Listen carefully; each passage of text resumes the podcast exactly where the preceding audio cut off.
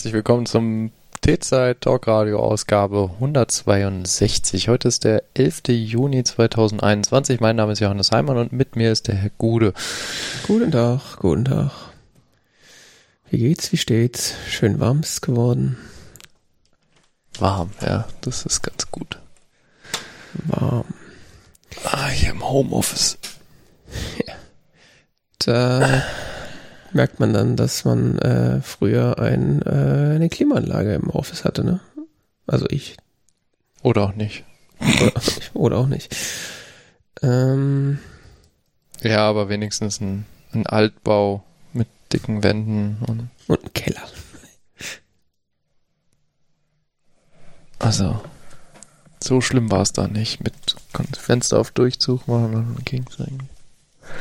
Wobei teilweise haben wir da auch so ich erinnere mich. Ah, dann fing dieser Ventilatorenkrieg immer an. Haben dann die Ventilatoren gegeneinander gekämpft. Das auch, aber ähm, vor allen Dingen, wer kriegt welchen? Hm. Oder wer ja kriegt so überhaupt einen? Wer kriegt den kleinen Lauten, der keinen Wind macht? Oder wie kriegt man die Hardware-Verantwortliche dazu, dir so einen USB-Ventilator zu bestellen? Hm. Ja, ich hatte so einen, äh, so einen, so einen kleinen USB-Ventilator, äh, hatte ich irgendwann mal geschenkt gekriegt. Den hatte ich dann im letzten Sommer tatsächlich immer im Büro. Und äh, ja, das war, der hat dann einfach immer unter meinen Schreibtisch gezeigt und auf meine Beine geweht. Das war ziemlich geil. Oh. Mhm.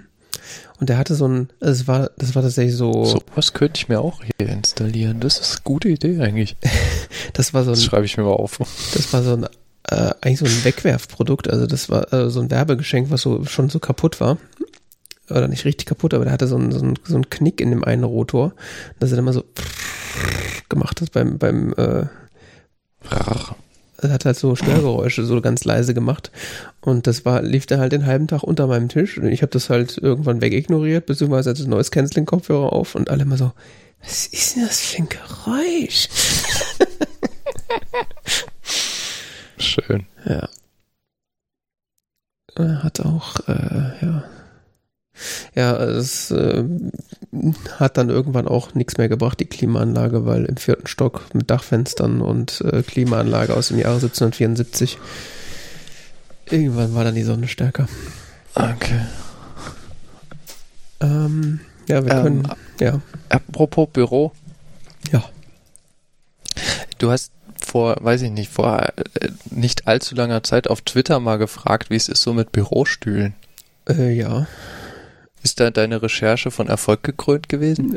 Wolltest du jetzt hier die Ergebnisse abgreifen? ja. äh, ja, nee, leider nicht. Da. Möglichst billig. Hm, nee, da habe ich leider überhaupt keine Antwort zu bekommen. Äh, außer ähm, äh, Podcast-Kollegen haben gemeint, ich soll mal in ihrem äh, in ihrem Chat, Podcast-Chat nachfragen. Die haben da so einen Slack. Äh, ja. Da sei eine rege Community, an die ich mich wenden könnte. Das ist äh, ja toll. Äh, nee, das habe ich, äh, das war so ein, so ein, so ein Hilfeschrei, weil ähm, ich äh, Also ich dachte gerade darüber, wie mir immer so mein Hintern wehtut gerade. ja. Nee, also mein, mein Schreibtischstuhl geht eigentlich noch so einige. Also ich habe da keine Schmerzen, aber der ist halt so, ist halt alt und knarzt. Also ist bestimmt schon irgendwie, weiß ich nicht, 15 Jahre alt oder so. Ich sitze de facto auf einem Holzstuhl. Ja, und der ist halt, ich merke halt auch, dass die Feder, äh, Feder nicht mehr ordentlich mitmacht. Also das heißt, ich muss den so einmal am Tag so mindestens wieder hochstellen. Ich sitze seit einem Jahr auf einem Esstischstuhl. Achso, du hast deinen quasi komplett ersetzt, ich verstehe. Nee, ich, ich habe keinen, hab keinen Bürostuhl mehr gehabt. Hm. Und ich konnte mich in diesem letzten Jahr noch nicht mit mir selber auf einen einigen. Ich habe mir jetzt einen bestellt, so aus, ich habe jetzt keine Lust mehr gehabt, aber ähm, okay ich war ein bisschen, ich war, ich war so verloren in diesem Gebiet und äh, ich meine, teilweise spricht man da auch nicht von wenig Geld und dann habe ich halt so irgendwie es wegignoriert. Hm. Aber langsam habe ich keine Lust mehr, unbequem zu sitzen.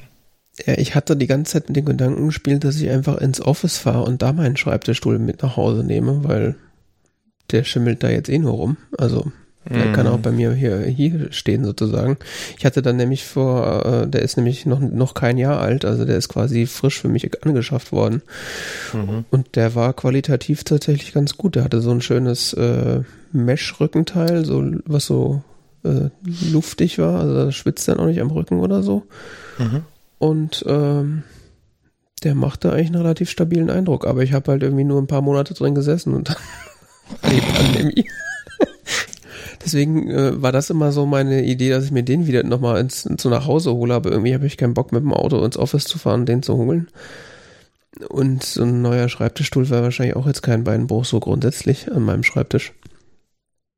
Weil das ist halt so ein, keine Ahnung, 100 Euro Aldi-Schreibtischstuhl von Anno dazu mal.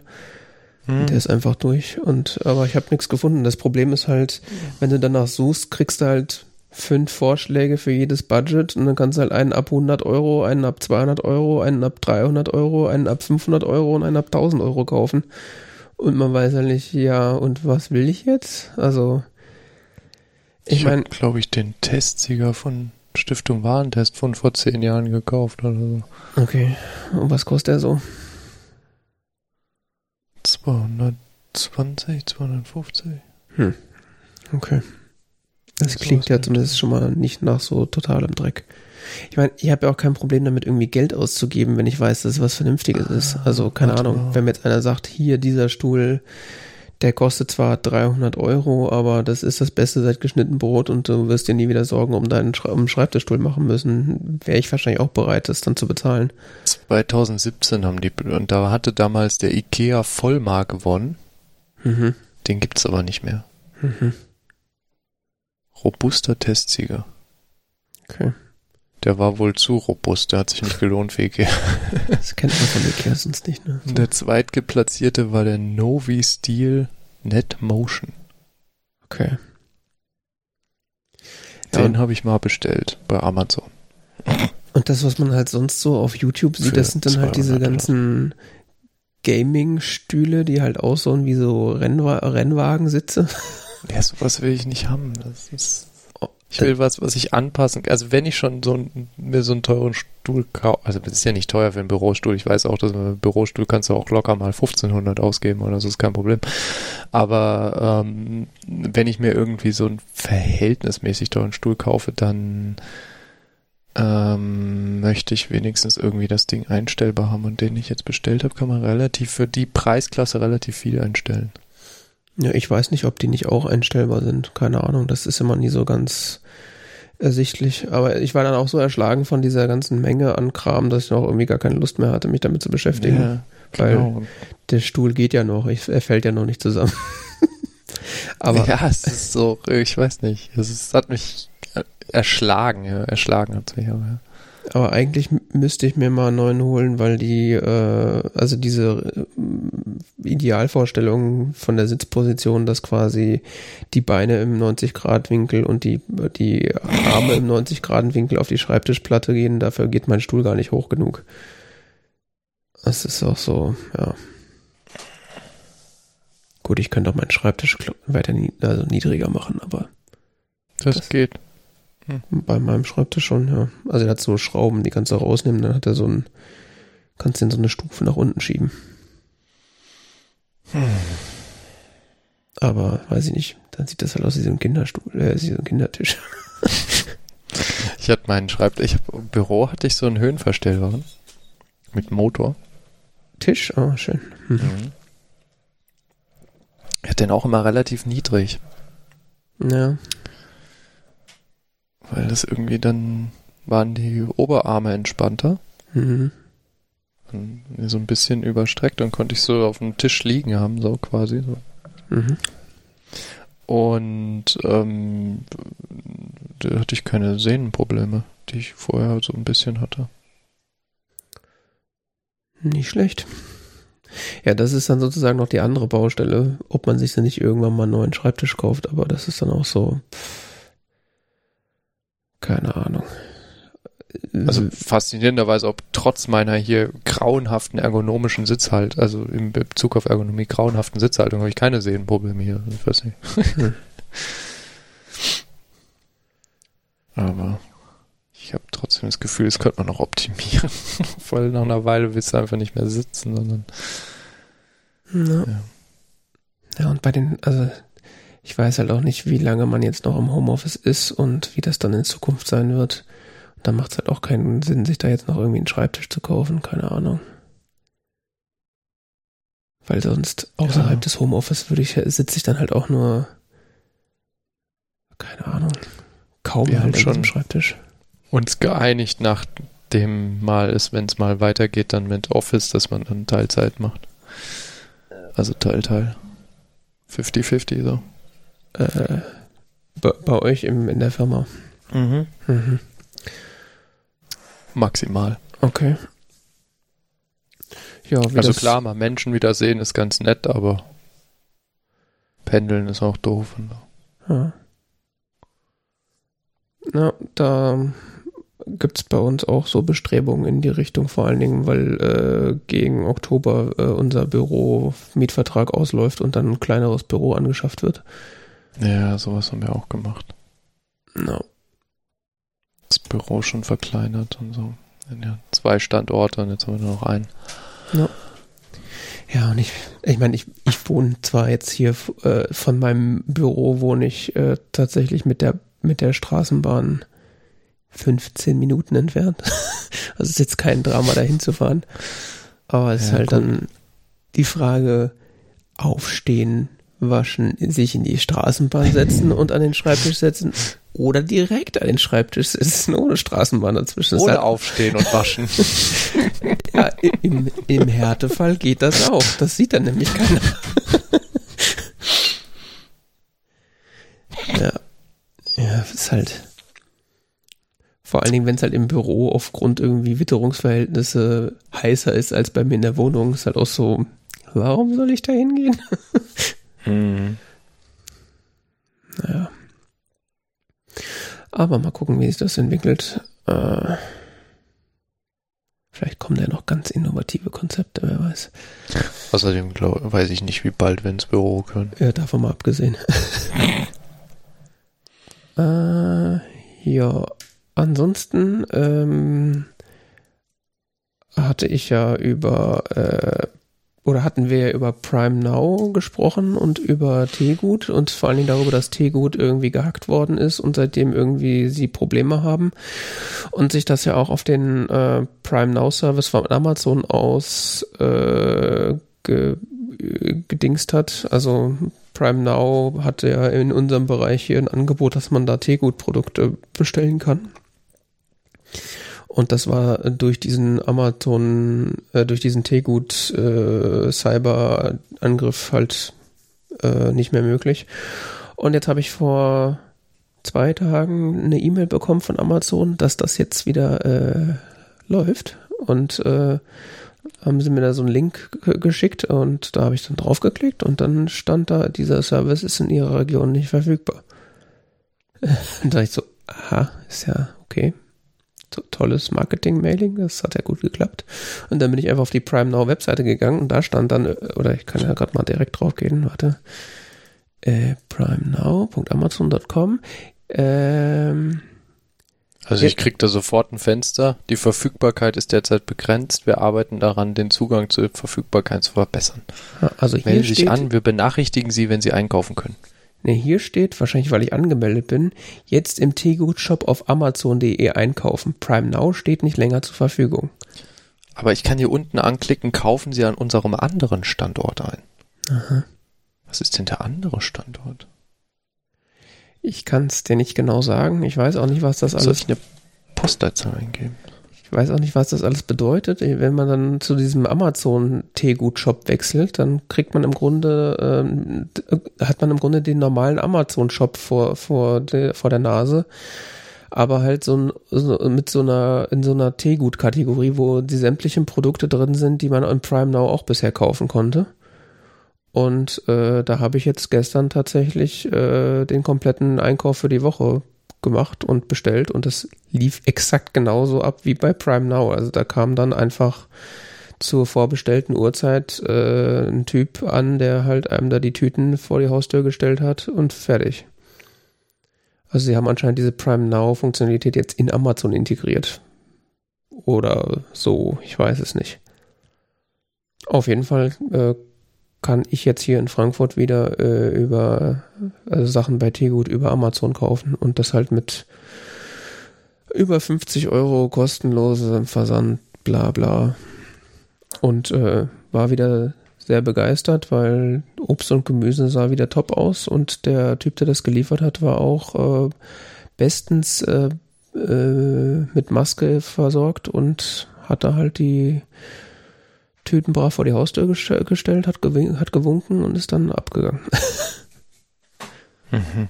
ja, fand ich sehr, sehr angenehm. Ich habe jetzt ja. hier, konnte so einen großen Knopf drücken, Einladung anfordern. Jetzt steht so, wir tun unser Bestes, äh, um die Verfügbarkeit zu erhöhen. Es sind keine weiteren Maßnahmen von Ihrer Seite erforderlich. Wir benachrichtigen, sobald Sie bei uns einkaufen können.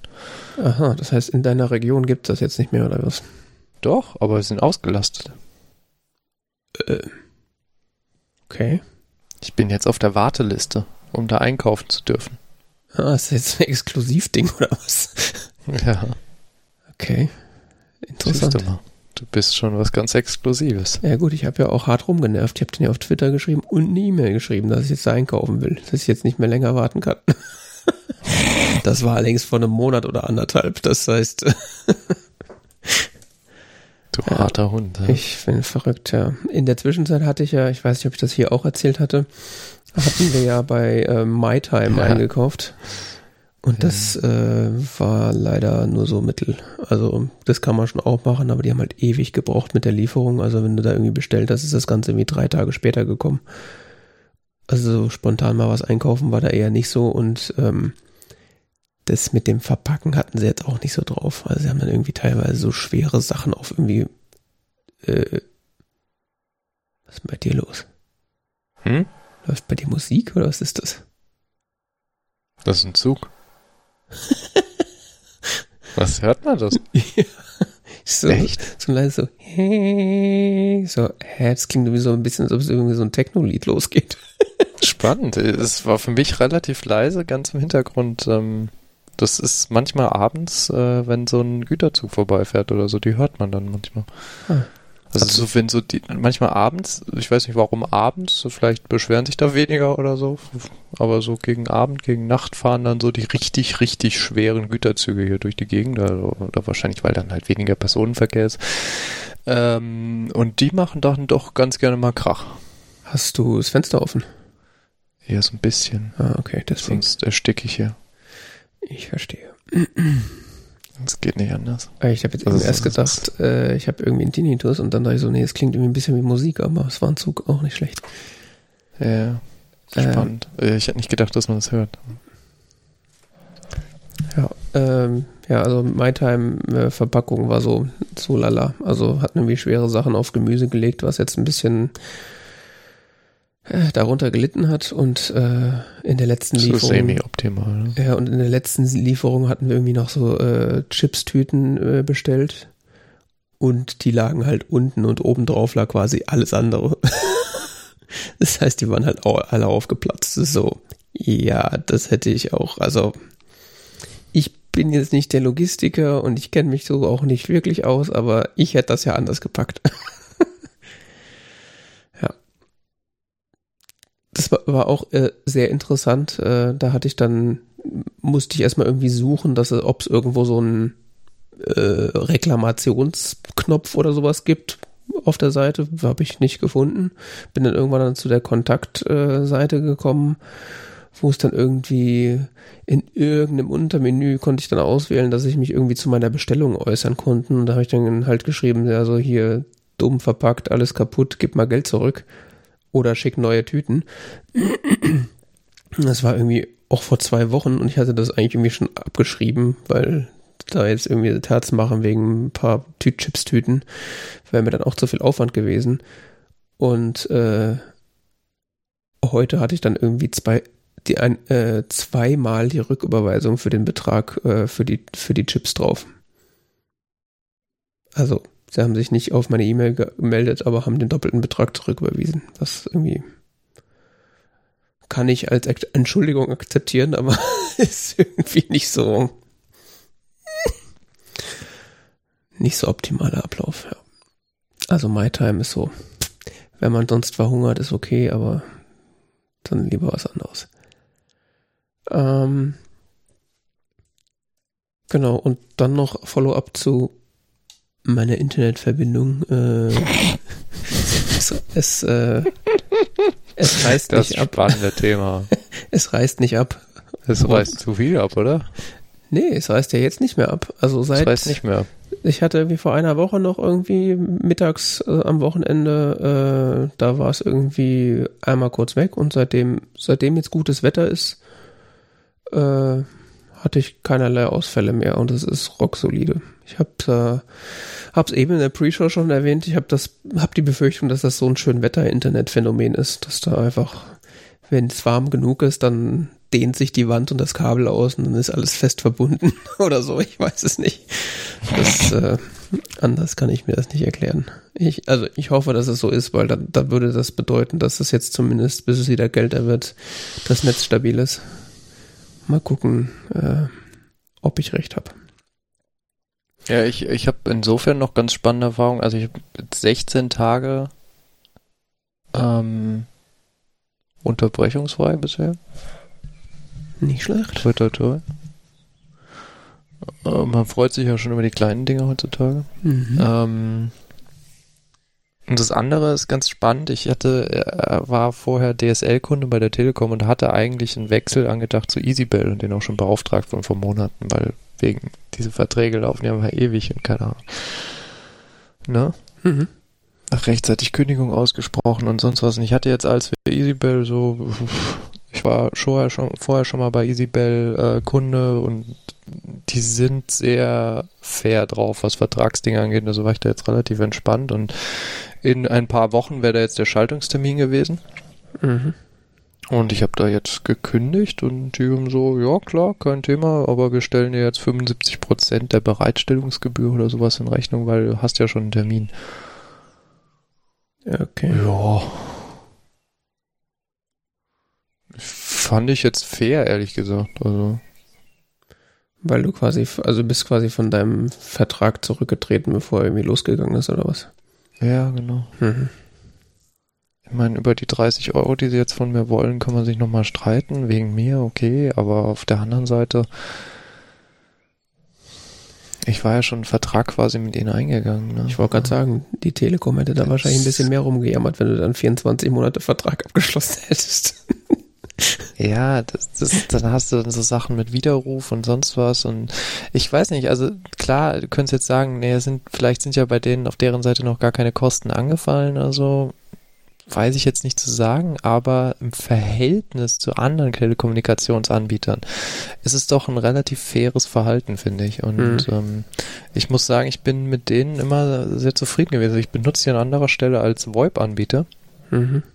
Weil ich mein, mein, mein Festnetztelefonie und sowas. Ich mache das noch ganz gerne, Festnetztelefonie. ähm, äh, ich habe das komplett entkoppelt von, von dem Internetgedöns und so. Also ich, keine Ahnung, ist mir scheißegal, was mir so ein Internetanbieter für eine Telefonnummer gibt, ist mir egal. Ich habe die Telefonnummer, die wir hier seit Jahren haben, sonst was, die haben, hat man halt dann über so einen VoIP-Anbieter. Und ähm, dann nutze ich unter anderem, hatte ich jetzt für die Arbeit auch mir so einen VoIP-Anschluss hier gekauft bei EasyBell. Und es war, es war ähm, echt cool. Also ich krieg, krieg das erstattet von meinem Arbeitgeber, aber ich, ich habe da mal einen Zehner hingeworfen oder so und dann habe ich so einen Anschluss gekriegt. Mhm.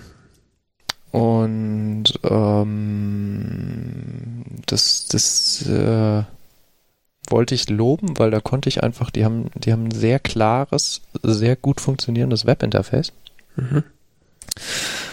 Und es begeistert mich jedes Mal, wie ich es benutze, weil ich finde immer sofort, was ich möchte. Und eine Option, die ich da wollte, ist, ich, ich habe über diesen VoIP, ich konnte nicht über den, den Anschluss meiner Firma raus telefonieren, weil das halt unsere Telefonanlage nicht zugelassen hat. Wir hatten so eine uralte Telefonanlage am Anfang der Pandemie, die halt so sowas nicht konnte im Sinne von, dass ich mit meiner beruflichen Telefonnummer woanders anrufe. Okay. So, EasyBell erlaubt mir aber meine Telefonnummer zu faken. Okay. Also du kannst bei der VoIP-Telefonie einfach überschreiben, welche Telefonnummer gesendet wird. Technisch gesehen wird immer noch deine äh, quasi in Anführungszeichen richtige VoIP-Nummer gesendet, mhm. aber die meisten oder fast alle Empfangsgeräte zeigen dann diese gefakte an. Hm.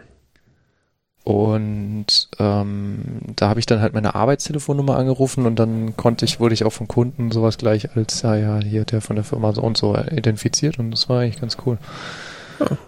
Und ich muss wirklich loben, wie reibungslos das da alles funktioniert, auch ähm, mit VoIP und so. Ich benutze da auf dem Mac, die habe da die App Telefon benutzt. So eine kleine App, die eigentlich nichts macht, außer halt, dass du da deine VoIP-Daten einträgst dann kannst du telefonieren. Funktioniert hervorragend. Mhm. Das ist einfach toll. Also, ich weiß ich nicht, ich muss es mal irgendwo loben. Das fand ich ganz, ganz großartig. Okay. Ja, irgendwie so VoIP habe ich eigentlich irgendwie so außer halt in den typischen FaceTime Teams Gedöns habe ich eigentlich nichts mit VoIP am Hut so direkt, beziehungsweise Festnetztelefonie findet bei mir eigentlich quasi nicht statt. Also ich habe da halt so ein, noch so Endgeräte hier rumstehen, weil es war halt irgendwie zu schade, die wegzuwerfen, aber ich persönlich benutze die eigentlich quasi nicht zum Telefonieren. Das ist so wenn ich mal irgendwie jemanden anrufen will und dafür meine Festnetz, äh, also mein Festnetz-VoIP benutze, dann nutze ich meistens die Fritzbox, äh, die Fritz Phone App irgendwie auf meinem iPhone. Uh. Äh, funktioniert aber, die bei dir? Ja, die funktioniert eigentlich ganz gut. Echt? Und aber ich, ich hatte auch schon hier diese App Telefon auf dem Mac angeschlossen an die Fritzbox, das geht auch. Hm. Aber ich, die, die ja. wenigen Male, wo ich sonst so telefonieren muss, äh, privat ist halt so, rufe ich halt von meinem Handy an, weil wenn ich dann zurückgerufen werde, dann werde ich wenigstens auf dem Handy angerufen und nicht auf dem, auf dem Festnetz, weil gut, in der Pandemie ist das weniger ein Problem, aber so, ich bin ja nicht immer zu Hause. Das heißt, dieses Phänomen zu Hause angerufen zu werden und dann nicht da zu sein, ist auch so ein Quatsch. Da kann man auch gleich auf dem Handy anrufen. Ja, ja. Ja. Aber gut. Also wenn es diesen Internetanschluss ohne VoIP gegeben hätte, hätte ich ihn wahrscheinlich auch ohne geklickt, weil was soll ich damit? Ja, hätte ich auch jetzt bei dem, wo ich jetzt bin, aber hm. gibt's ja nicht in dem Sinne. No. Weil ich habe ja mein davon entkoppeltes VoIP und das kostet mich halt, keine Ahnung, gefühlt nichts. Also. No. Die paar Minuten, die man da mal im Monat telefoniert, ja okay, dann kriegen sie dafür halt ihre 1 Euro oder so. So, und äh, wir kommen zu Limonade.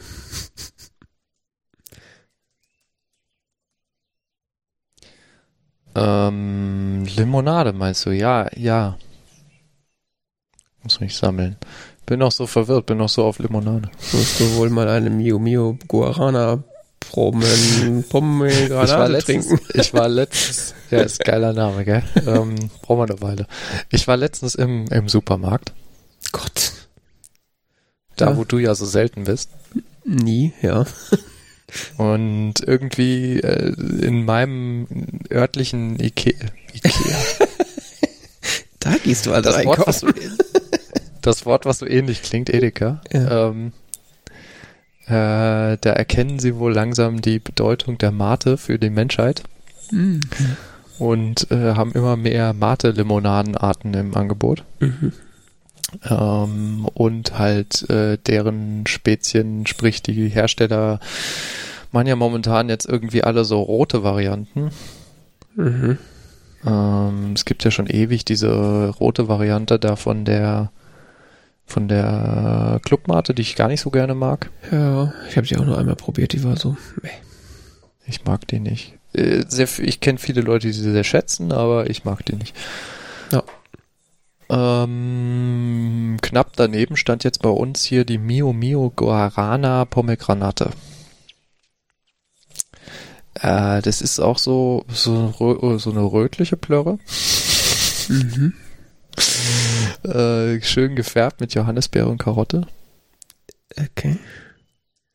Steht zumindest hinten drauf.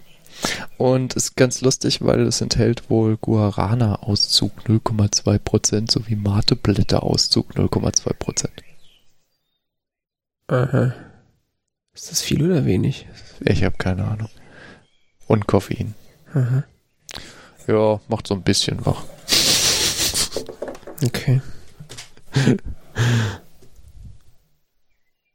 Also ich fand es nicht stärker als andere Mio Mio.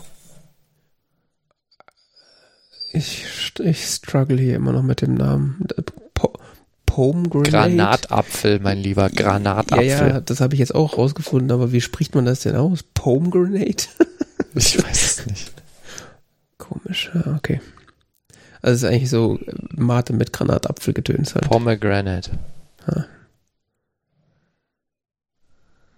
Okay. Und äh, die schmeckt ja. Nö. Okay. Aber ich hatte sie jetzt im Schrank stehen und musste weg. Nein, ist schon okay, wenn man auf diesen, wenn man auf diesen leicht säuerlichen Geschmack steht, ähm, dann, ähm, also wenn man die von, von, von Clubmate mag, dann würde ich das empfehlen, das mal zu probieren, weil es ein bisschen andere Komposition ist, also vielleicht nicht ganz so krass intensiv wie äh, die Mio, äh, wie die Clubmate, deshalb fand ich es ein bisschen angenehmer, aber prinzipiell muss ich sagen, ähm, dieser Granatapfelgeschmack ist nicht so meins. Hm.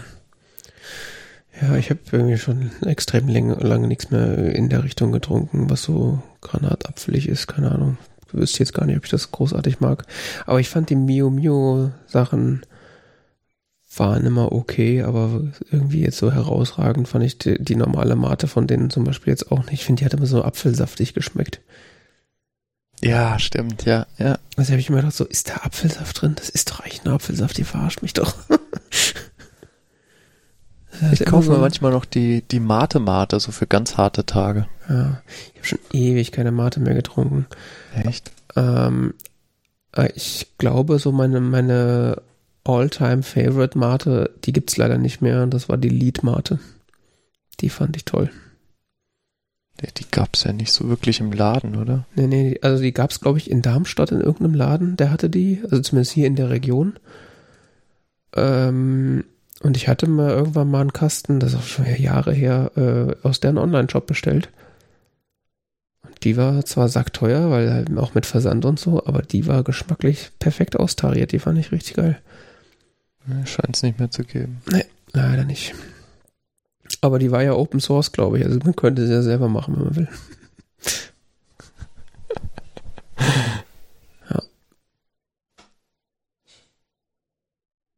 Äh, nee. Ja. Ja, der Mate-Markt ist ja schon größer geworden. Ich meine, Mate-Mate gibt es ja jetzt auch diese, ähm, wie heißt die? Die mit Hanf oder so? Mhm. Die ich mich noch gar nicht getraut. Und die, also es gibt die Mate Mate Original und die haben jetzt auch noch eingeführt Mate Mate Hanf und Mate Mate Pfirsich Lemongrass. Ui. Und die mit Pfirsich, die finde ich ganz lustig. Aha. Die mag ich eigentlich. Ähm, uh, äh, aber die Hand habe ich mich noch nicht getraut, weil was ich da drüber gelesen habe, war so, ja, schmeckt so wie Gras. Das ist so ja, wie frisch gemäht. So. Das so stelle ich mir das auch ungefähr vor. Also so mit so Pfirsich in Getränken bin ich immer vorsichtig, weil das meistens immer pappsüß ist, aber Lemongrass ja. klingt eigentlich ganz geil. Hä? Lemongrass wird, wird, mich dann eher so, der Teil wird mich eher interessieren. Ja, es ist ausgeglichen. Es gibt noch irgendeine andere mit Pfirsich, die ich auch schon probiert habe.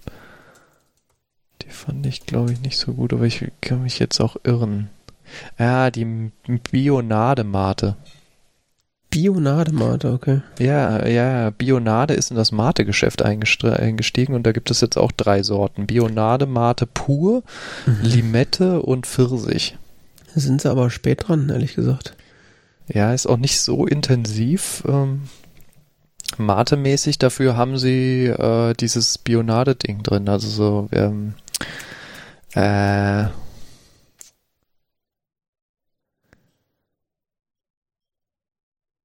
Wie heißt das, was sie da reinkippen? Äh. Gerstenmalz. Äh, achso, ja. Okay. Das ist das, das, was halt die Bionade ausmacht. Und das machen sie eben da in diese Mate.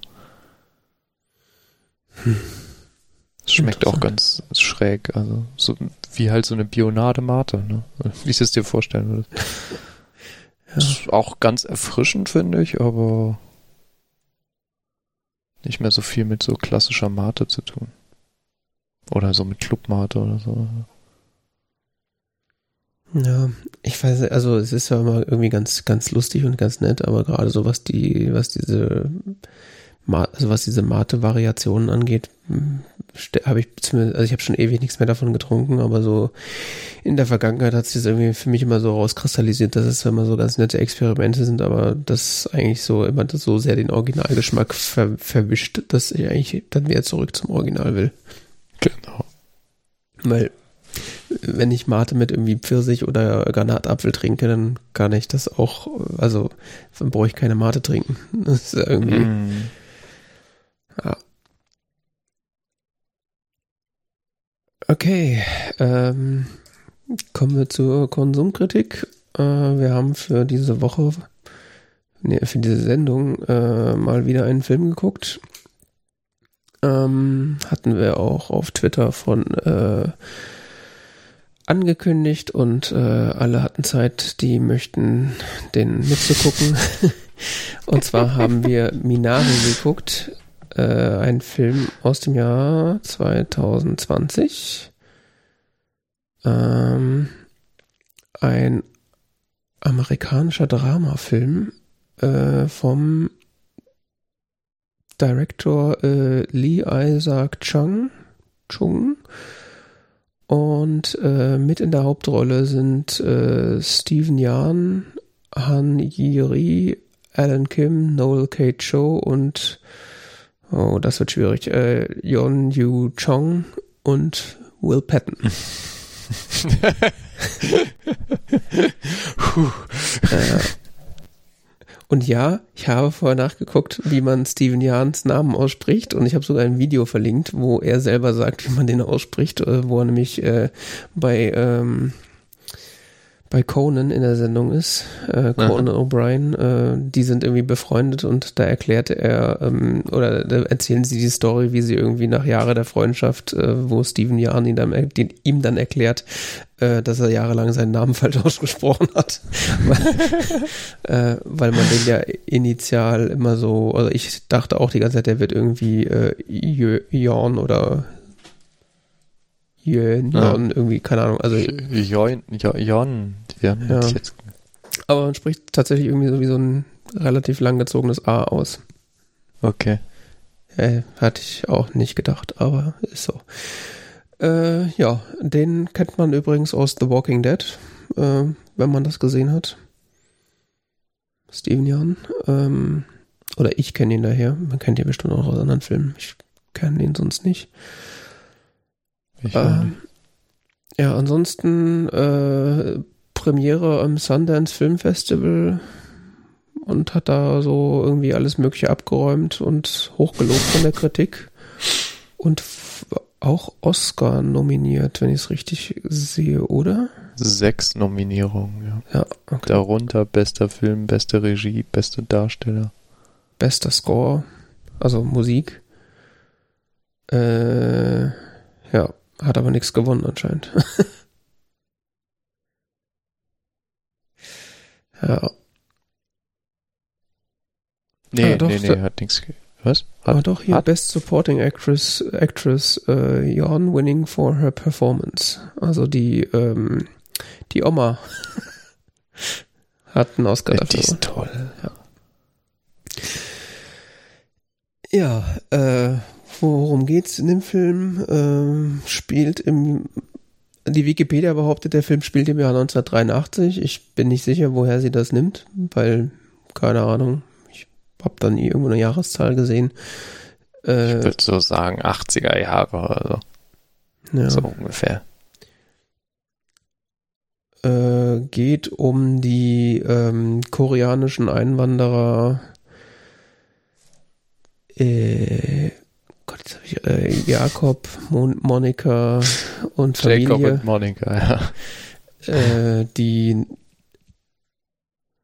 aufs Land quasi rausziehen, äh, aus irgendeiner Stadt in Kalifornien wegziehen, wenn ich es richtig verstanden habe. Ja, äh, sie aufs kommen aus Land. Kalifornien und sie ziehen nach Arkansas.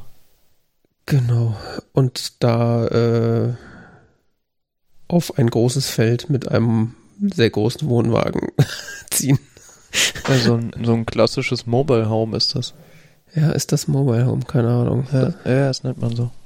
Okay, also ist so, so ein sieht halt aus wie ein sehr, sehr großer Wohnwagen. also ich, ich, weiß nicht, wie man es in, in, in Europa nennt man es tatsächlich Mobile Home. Das sind so, kannst du auch häufig auf äh, in Europa zumindest auf Campingplätzen mieten und sowas. Hm. Okay. Äh, ist, ist, ja, ist de facto so ein sehr großer Wohnwagen. Mhm. Ja, und der Film erzählt im Grunde so die so eine Zeitspanne von dem Zeitpunkt, wo sie dort ankommen, bis wahrscheinlich so ein gutes halbes Jahr oder so, dreiviertel Jahr, je nachdem, äh, mhm. erzählt so die Geschichte, was dann da auf, diese, auf diesem Acker dann da so passiert. Ähm, und, und das ist auch im Grunde schon alles. Also es ist jetzt irgendwie keine großartige, weiß ich nicht, Story mit mehreren Handlungssträngen oder so, sondern es geht einfach darum, was macht diese Familie auf diesem Stück Land und äh, geht darum, die Beziehungen untereinander und ja, äh, Hauptidee, weswegen zumindest der Vater äh, Jacob da hingezogen oder die Familie dort hingenommen hat, ist wohl, dass er die fixe Idee hat, da einen eine Farm, äh, also so einen Bauernhof da ähm, zu gründen und, und dort äh, koreanisches Gemüse anzubauen, um dies dann in der Stadt äh, weiter zu verkaufen, weil äh, wohl auch in der Zeit viele koreanische Migranten in die USA gekommen sind oder kommen und äh, er sozusagen die Opportunity sieht, dass äh, Koreaner, die in die USA kommen, vielleicht doch trotzdem koreanisches Gemüse haben wollen und so dann da ein Geschäftsmodell wittert. Mhm. Anscheinend. Ja, zumal er, er ist ja auch selber Immigrant. Also, also Jacob und seine Frau haben ja wohl anscheinend in Korea geheiratet und sind dann zusammen in die USA ausgewandert. Mhm. Erst ihre Kinder, zumindest ihr Sohn ist in den USA geboren. Ihre Tochter bin ich mir gar nicht so sicher, die bisschen ältere Tochter. Mhm.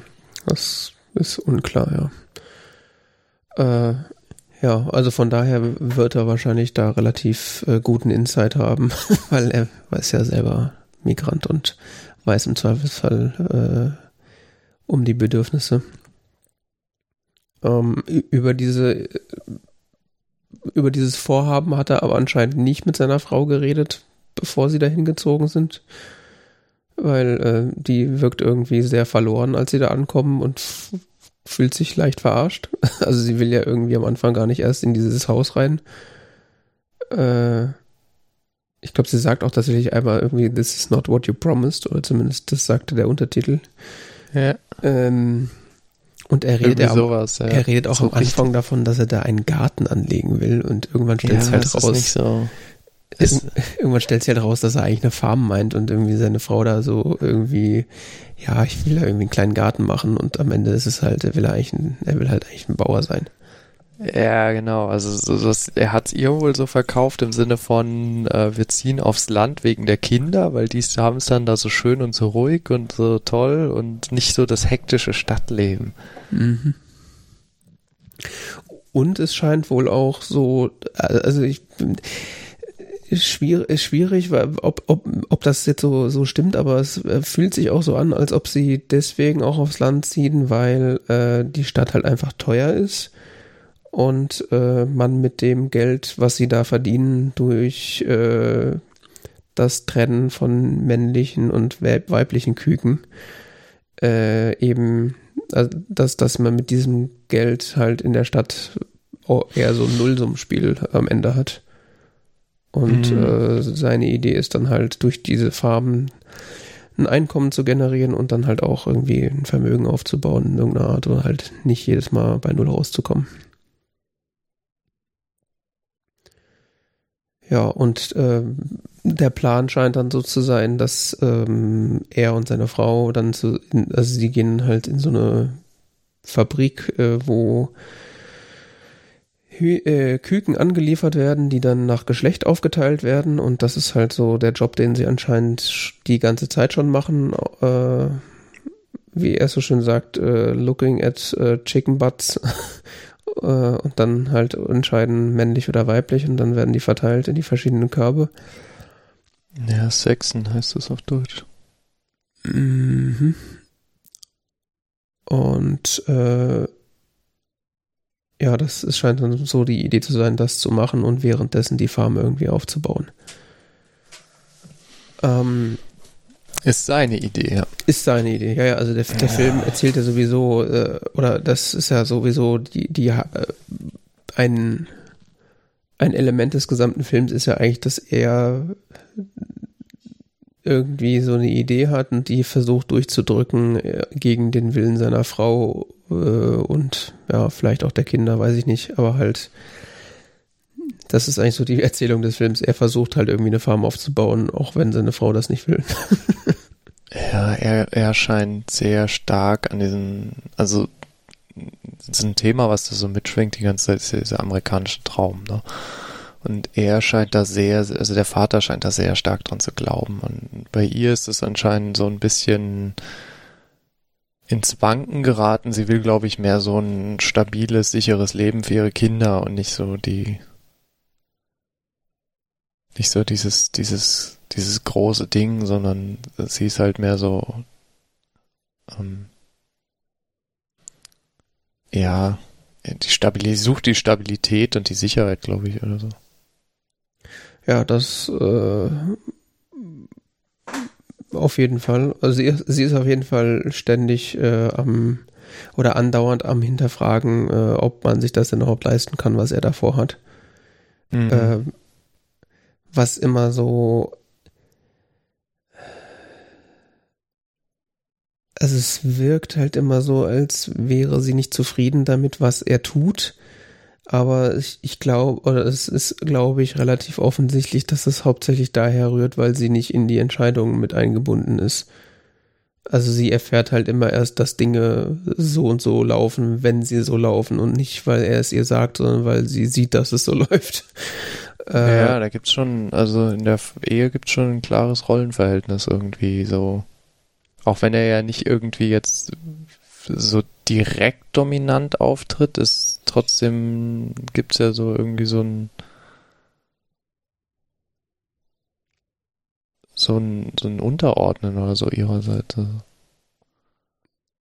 Äh, ja, also beziehungsweise er hätte das, glaube ich, gerne so und sie wehrt sich aber auch so permanent dagegen. Also ja, es ist ein Spannungsverhältnis.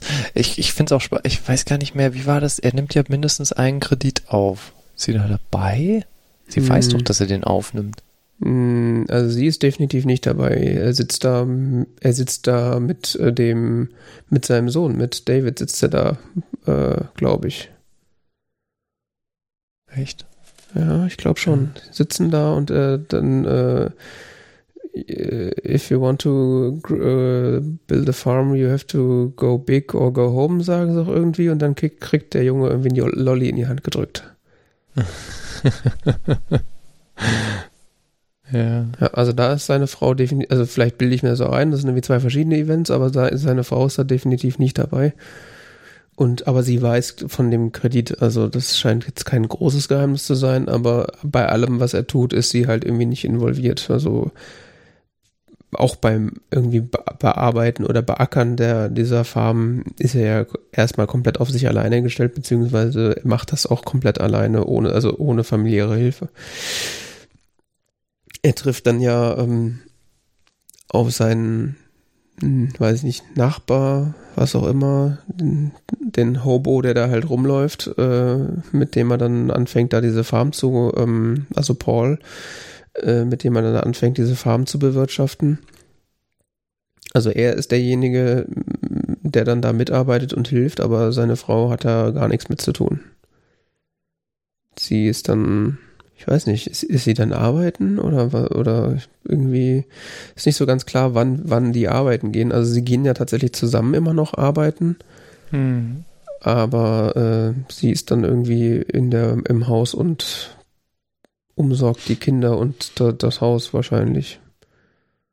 Was auch irgendwie ein bisschen, weiß ich nicht. Also ich habe jetzt noch nie auf einem Bauernhof gearbeitet, aber ich stelle mir das eher so vor, dass so, wenn, du, wenn man so einen Bauernhof äh, bewirtet, dass dann das im Zweifelsfall eher so eine alle müssen anpacken Aktion ist, um da irgendwie halbwegs erfolgreich zu sein.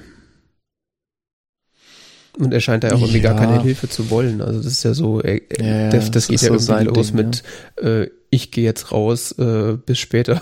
das ist ja nicht so, komm mal, komm bitte mit und hilf mir. Nee, ich glaube, er will sich da, also es, es macht so den Eindruck, dass er sich auch beweisen will irgendwie so, dass er das kann. Ja, definitiv. Er, er, er kann was, er ist nicht nur hier der er sagt auch an einer Stelle, er will, dass seine Kinder ihn, äh, äh, I want to see, äh, I want my kids to see me succeed. Ja.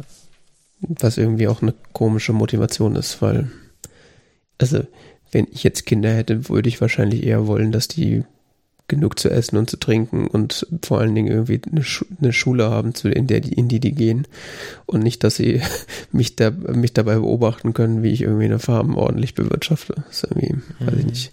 Weil äh, zur Schule gehen die da ja nicht, oder?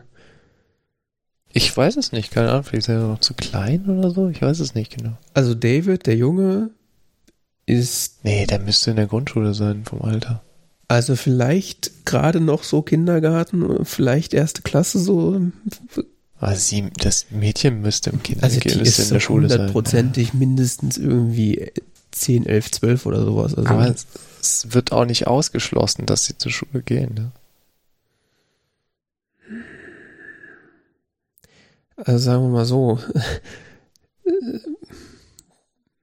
Ja, es wird nicht ausgeschlossen, aber es wird auch irgendwie, es deutet auch nichts darauf hin, dass sie zur Schule gehen, weil wenn der Vater arbeitet, äh, sind sie zu Hause, also, also wenn, wenn sie in der Fabrik arbeiten, sind sie zu Hause und wenn, wenn, wenn sie zu Hause sind, beziehungsweise der Vater auf dem Feld arbeitet, äh, dann latschen sie halt irgendwie auf dem Feld mit rum oder gehen in den Wald oder sonst irgendwas. Also das macht, keine Ahnung, also es, ich würde behaupten, dass sie sagt ja auch, die Mutter sagt ja auch irgendwann, äh, ob, ob denn man nicht irgendwie lieber in einer Sta kleinere Stadt ziehen will, wo es auch eine Schule gibt oder sowas. Weil das ist ja, die fahren ja auch irgendwie schon gefühlt eine Stunde, um irgendwie zum nächsten Ort zu kommen, um in die Kirche zu gehen.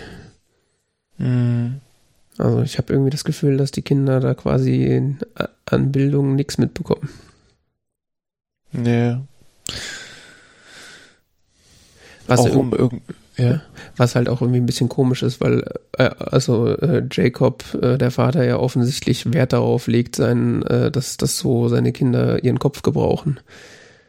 Äh, Gibt es ja die Szene mit dem wünschelroten Gänger, wo, den er dann wieder wegschickt und sagt, wir sind Koreaner, wir benutzen unseren Kopf. Ja, das, das fand ich eine interessante Szene, weil ein großes Thema im Film ist ja, ähm, was heißt es irgendwie so, so ein Korea Korean American zu sein, ne? Mhm. Oder was, was, also ein großes Thema des Films ist ja Identität und, und irgendwie, wie sich die bildet und wie die sich definiert und so, weil die Eltern sind ja ein bisschen so ganz so die Koreaner, mhm. dem, dass sie auch Koreanisch sprechen und äh, Kinder sind ja so ein bisschen schon so die amerikanischen Kinder so und die, die das ist auch so ein man sieht immer so den Unterschied auch ein bisschen so im Verhalten und im Denken und im Wertebild und so und der Vater ist so ganz so versucht irgendwie so der Amerikaner zu sein.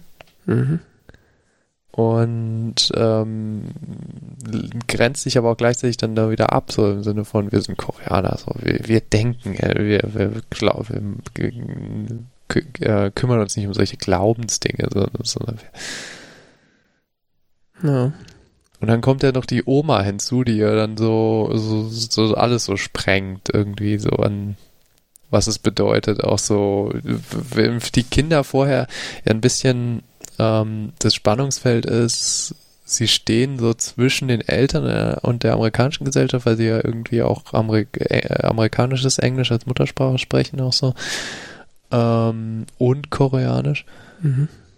Und die Eltern ja so dieses koreanische Verkörpern im Sinne von der Vater so dieses äh, möchte sich auf die eine möchte sich auf die Art integrieren, dass er den amerikanischen Traum lebt. Die Mutter in dem Sinne von, dass sie halt da so möglichst unauffällig. Mhm. Und dann kommt diese verrückte Oma. Ja. Ähm, die ja so dann voll so dieses so, äh, das ist jetzt, das ist jetzt koreanisch und die Kinder können damit am Anfang ja gar nicht umgehen, weil, weil, weil das überhaupt nicht einordnen können, anscheinend das Verhalten von der Oma. Mhm.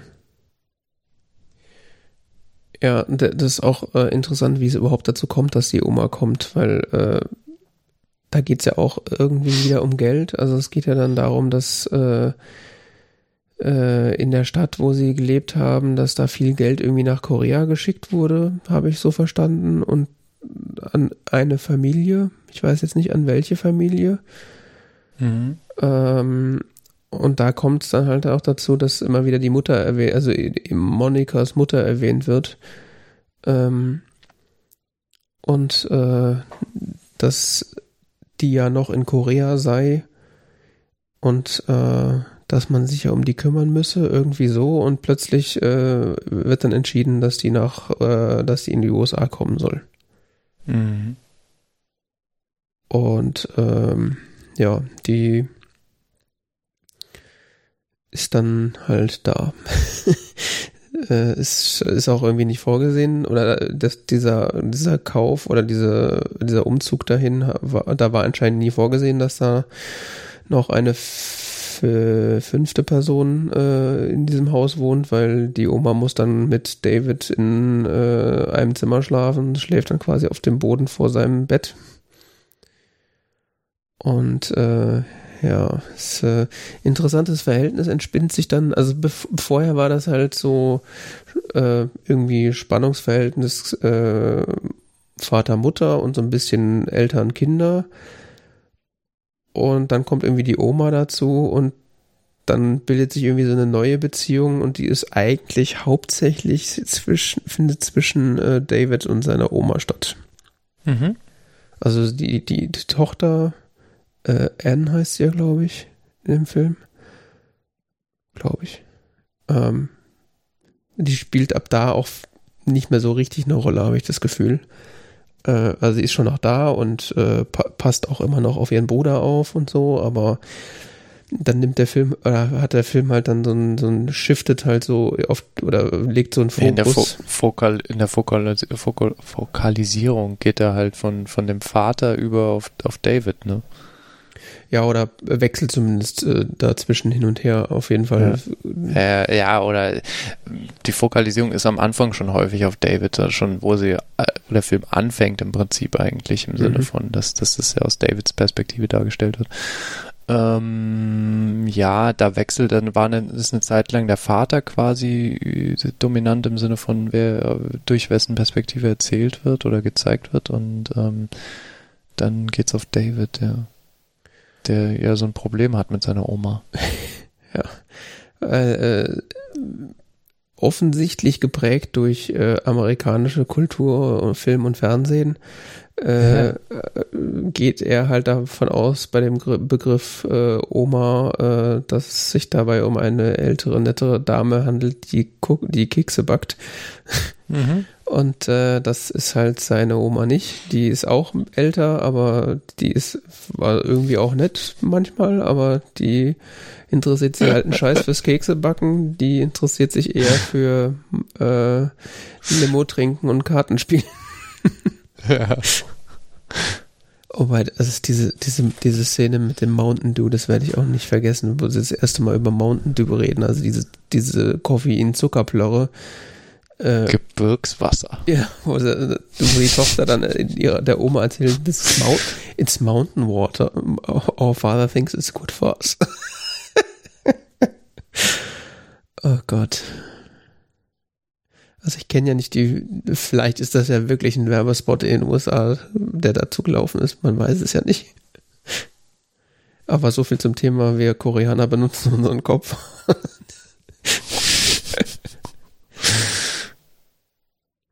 ja, ähm, ja, die Oma spielt gerne Karten, ist äh, zumindest in ihrer Sprache recht ordinär. Mhm. Ähm, Sehr direkt und so. Ja, und ist interessanterweise, ähm, also wo du ja gesagt hast, dass, dass, das, äh, sie, dass sie so ein bisschen das Koreanische vertritt, äh, weiß ich nicht, ob das irgendwie, ob das stimmt, aber die ist, sie ist auch nochmal ein ganz anderer Charakter oder hat irgendwie ganz andere Werte oder, oder interessiert sich für ganz andere Sachen als die Eltern. Oder zumindest äh, ihre Tochter ist ja äh, anscheinend sehr religiös und ähm, weiß ich nicht, ist irgendwie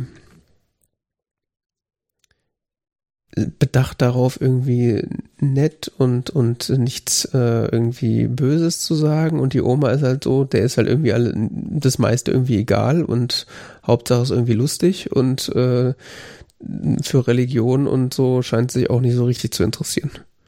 Ja. Weil, äh, also was wir noch nicht erwähnt haben, äh, David hat halt äh, wohl eine Herzkrankheit oder, oder irgendwie ein Herzproblem und äh, die Mutter sagt halt immer Loch im Herzen. Mhm. Und die Mutter sagt halt immer, er soll irgendwie zu, äh, soll, soll abends immer beten, damit sein, sein äh, Herz irgendwie besser wird. Mhm. Und äh, die Oma sagt dann irgendwann, hey, was soll denn der Scheiß? Äh, hör mal auf damit. dir, geht, dir, dir, geht's gut und äh, dir wird's auch bald wieder besser gehen. Äh, mach dich nicht verrückt, so nach dem Motto. Ähm, ja, vor allen Dingen ist aber das Verhältnis äh, zwischen ähm, David und seiner Oma so auch so Comic Relief für den Film. Äh, weil die beiden sich halt irgendwie so ein bisschen äh, teasen und äh, ja, irgendwie so ein, so, so ein Komödie, komödiantisches Verhältnis sich da irgendwie aufbaut. Also das ist irgendwie ziemlich, ziemlich lustig, wie die interagieren und wie er eigentlich keinen Bock auf seine Oma hat und äh, ihr das aber irgendwie egal ist. mm. Ist irgendwie, ist auch irgendwie ganz, ganz äh, besonders irgendwie. Ich, ich bin auch nicht sicher, also die, die Oma ist auch irgendwie sehr schräg und komisch, aber nett und asozial.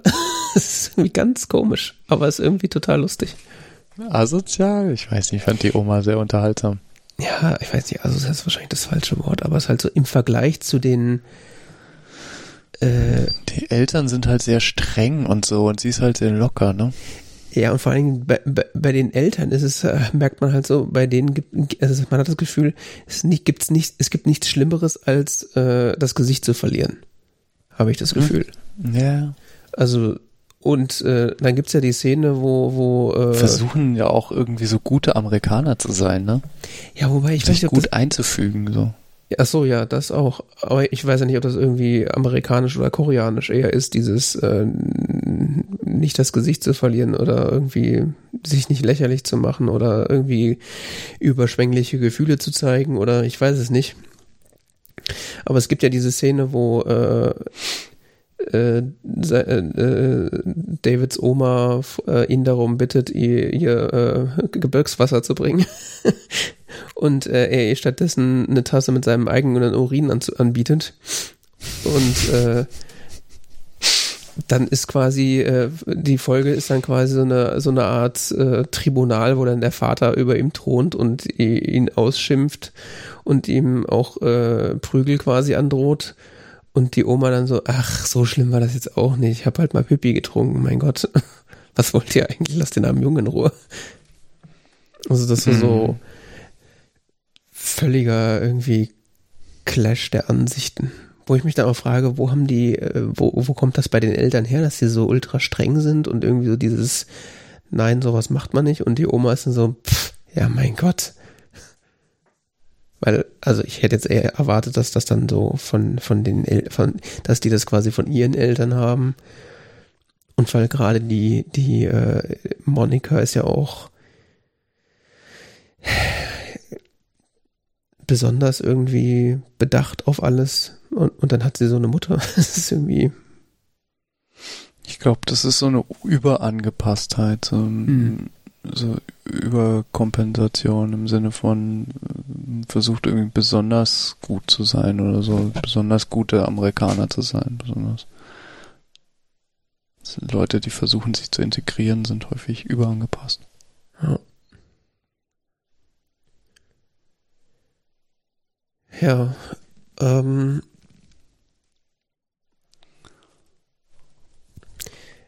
was irgendwie auch so ein, also wie in viel, ich weiß, was wahrscheinlich in vielen Dramen ist wahrscheinlich so einfach so ein Auserzählen von Spannungsverhältnissen wahrscheinlich.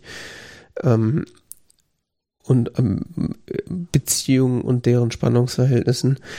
Ähm, was in dem Film auch ständiger Begleiter ist oder ein ständiges Spannungsverhältnis, was irgendwie dargestellt wird, ist irgendwie dieses äh, Hillbillytum versus äh,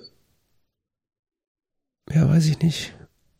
Also es ist auf jeden Fall erstmal super bizarr, wie äh, oder was für Menschen da in, diesem, in dieser Region leben, weil also bei Paul angefangen.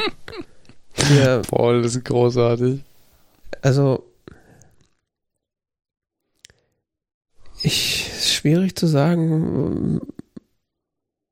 Also es geht damit los, dass er sonntags einen Kreuzzug, äh, nicht einen Kreuzzug, ein, äh, dass er, dass er sonntags mit einem Kreuz, also ein Kreuz auf der Schulter äh, über die, keine Ahnung, mit sich rumträgt und quasi so diesen, äh, den Leidensweg Jesu Christi äh, nachverfolgt.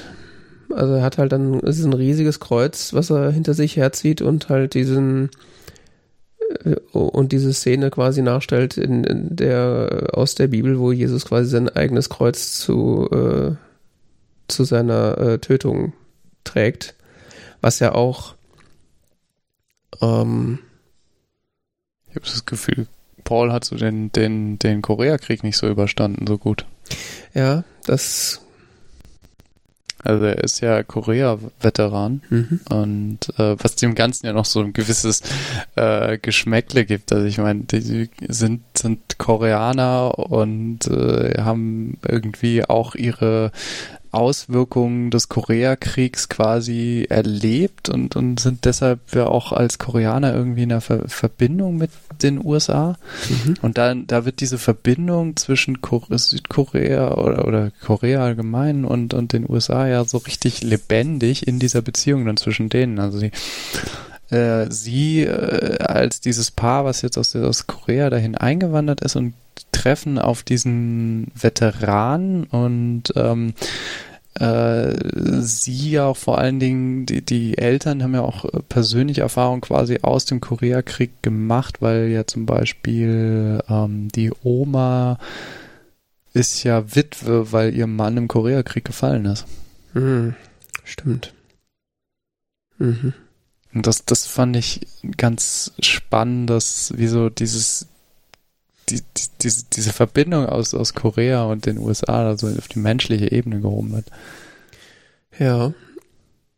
Da ist dann auch vor allen Dingen äh, interessant zu erwähnen, dass weder die äh, Migranten in dieser Stelle irgendwie großartig Groll hegen, noch irgendwie Paul. Also er scheint ja irgendwie ja, so ja, genau äh, also er sagt ja irgendwie sowas, ja, ich wusste irgendwie von Anfang an, dass wir, dass wir Freunde werden. So, okay.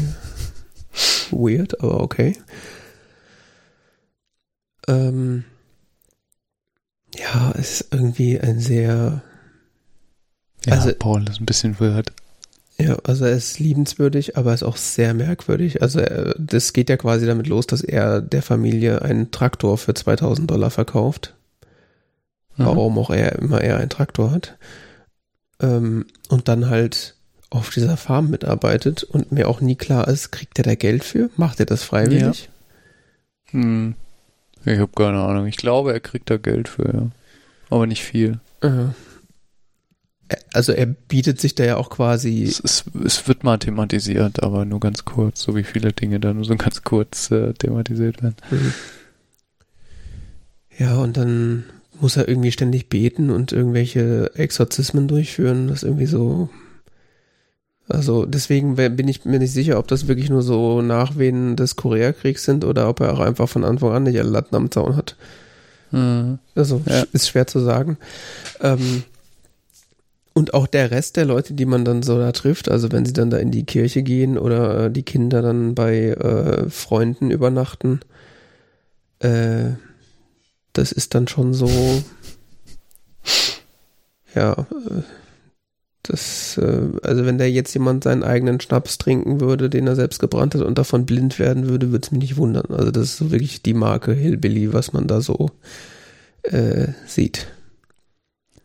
Ja, wobei da auch nicht so in dieses übliche Ding, ähm, also in den USA hast du häufig so ein Ding äh, Land versus Stadt und das Land wird stark nach oben gehoben und stark so ähm, idealisiert als der, der ideale Ort, weißt du, der, der, der, der, kleine Ort auf dem Land, da, da liegt irgendwie die Erlösung oder die Rettung, so das, ähm, so das prototypische Beispiel ist die Serie Unsere kleine Farm. Mhm. Ähm, wo, ein, ein, wo eine kleine Familie auch aufs Land zieht äh, im 19. Jahrhundert. Das ist eine, das ist eine verfilmte Romanreihe von einer gewissen Laura Ingalls, die äh, selber Romane über ihre Kindheit geschrieben hat und äh, diese Romane, die wurden so in den 70er, 80er Jahren verfilmt in Deutschland unter dem Namen Unsere kleine Farm veröffentlicht und da wird halt so stark auch dieses, dieses, diese Opposition dargestellt im Sinne von ähm, das Glück auf dem Land versus die, die verruchte und äh, wie sagt man, verkommene Stadt. Und was ich ganz interessant fand, dass dieses Thema, was in der US-amerikanischen Kulturgeschichte unglaublich wichtig ist und immer, immer wieder auftaucht, dass das gar nicht so stark da bedient wird sondern dass die mehr so selber da drin, drin festhängen, so im Sinne von, auf dem Land muss es ja das Glück geben. Mhm. Also du meinst, dass dieser, äh, dieser Clash von Land versus, äh, Land versus Stadt da nicht stattfindet ja, es, es wird relativ differenziert dargestellt. So, die sind so die Charaktere auf dem Land. Es wird nicht so, es wird nicht so diese normalerweise in amerikanischen Filmen, Serien und sonst was immer so eine Opposition dargestellt. Weißt du, sowas wie ähm, in der großen Stadt ist es unpersönlich, aber hier kennt man sich noch. Mhm. Und das wird nicht so herausgearbeitet, sondern ja irgendwie kennen die Leute, kennen sie aber auch nicht. Es sind eigentlich relativ normale, verständliche Beziehungen, die da, also es ist nicht so, nicht so alles ideal, aber es ist auch nicht alles schlimm, also es ist nicht alles gut, es ist nicht alles schlecht, es ist irgendwie so, es wirkt irgendwie so normal. ich habe zum Beispiel äh, die letzten Tage so eine Serie gesehen, heißt Resident Alien. Das ist eine Comedy-Serie oder ja, komm, weiß ich, wie man das nennen soll. Das ist teilweise ein bisschen dramatisch, aber eher so lustig. Äh, wo es darum geht, dass ein, ein Alien ungewollt, ein, ein Typ, ein, ein Alien im amerikanischen Sinne halt, ein Außerirdischer, äh, landet ungewollt auf der oder strandet ungewollt auf der Erde in Colorado. Mhm. Und äh, nimmt die Gestalt eines Doktors an, der dort irgendwie in so einer abgelegenen Waldhütte äh, Zeit verbracht hat, warum auch immer. Mhm. Ähm, und dann wird er quasi in der Gestalt dieses Doktors, der in dem angrenzenden Dorf wirklich völlig unbekannt war, ähm, weil das halt so so ein Einsiedler-Typ war, ne?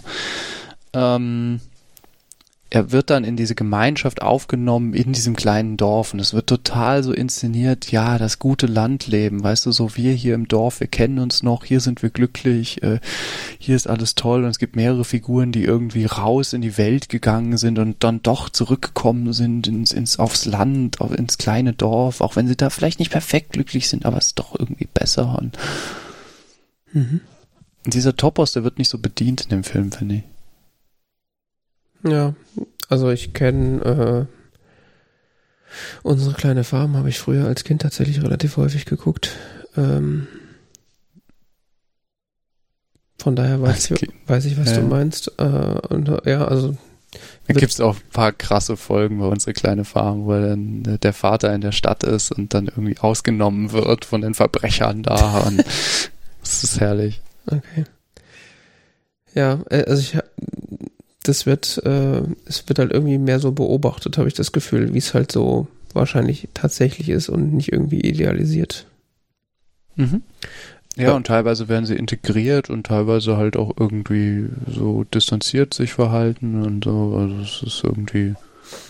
Ja, und was, was auch interessant ist zu diesem Aspekt, man kennt sich und äh, äh, gerade auch in dieser Kirchengemeinde, so wo er auch immer so ja, Kirchengemeinden haben ja immer diesen, äh, oder, da findet halt Gemeinschaft statt, heißt es ja immer. Und äh, das wird da ja auch quasi versucht. Also die sind ja das erste Mal da in dieser Kirche und werden da auch vorgestellt ähm, und sind dann da ja danach auch zum Essen da, weil es da irgendwie dann halt irgendwie was zu essen gibt, keine Ahnung. Und ähm, das ist in amerikanischen Kirchen so üblich. Okay. Also äh, häufig, dass man so nach dem Gottesdienst dann so Nachmittagsveranstaltungen und dann gibt es gemeinsames Essen und das ist in vielen Gemeinden äh, häufiges Event. Oh, okay. Ähm, und da gibt es dann ja auch so die, die, äh, so die Szene, wo dann die Mutter angesprochen wird, so, ja, wo habt ihr euch denn versteckt? Äh, schön, dass ihr mal da seid und so und wird quasi so äh, relativ herzlich willkommen geheißen. Und äh, aber das äh, gefällt ihr irgendwie überhaupt nicht. Und obwohl sie eigentlich da, darauf gedrängt hat, diese Kirche zu besuchen, entscheidet sie dann darauf hin, äh, dass ab jetzt sonntags immer gearbeitet wird und nur noch die Kinder in die Kirche gehen. Was ich so äh, komplett absurd finde. Also die Mutter will quasi eigentlich in die Kirche gehen und sehnt sich vielleicht auch deswegen ähm, nach irgendwie Gemeinschaft oder so oder weiß ich nicht. Und dann ja, die, müssen dann noch die Kinder hingehen. ja, die Kinder müssen hingehen wegen der Sunday School. Okay. Wird das da gezeigt? Mhm. Also ich weiß, dass die immer im Bus irgendwie, äh, ich weiß, dass sie da zwischendurch alleine in der Kirche sitzen und dann irgendwie die Mutter anrufen und dahin und zurückfahren, aber äh, Sunday School? Ja, hm. mal thematisiert. Okay. Irgendwann mal in irgendeinem Satz erwähnt. Bist wohl nicht mitgekommen beim Mitlesen. Äh, das kann sein, ja. Das, äh, wenn man halt zwischendurch auf seinem Handy irgendwas guckt, dann verpasst man halt was. Ja, ist schlimm, gell? Ja. Man guckt mal kurz weg und schon stellt man fest, man kann gar kein Koreanisch. Ja.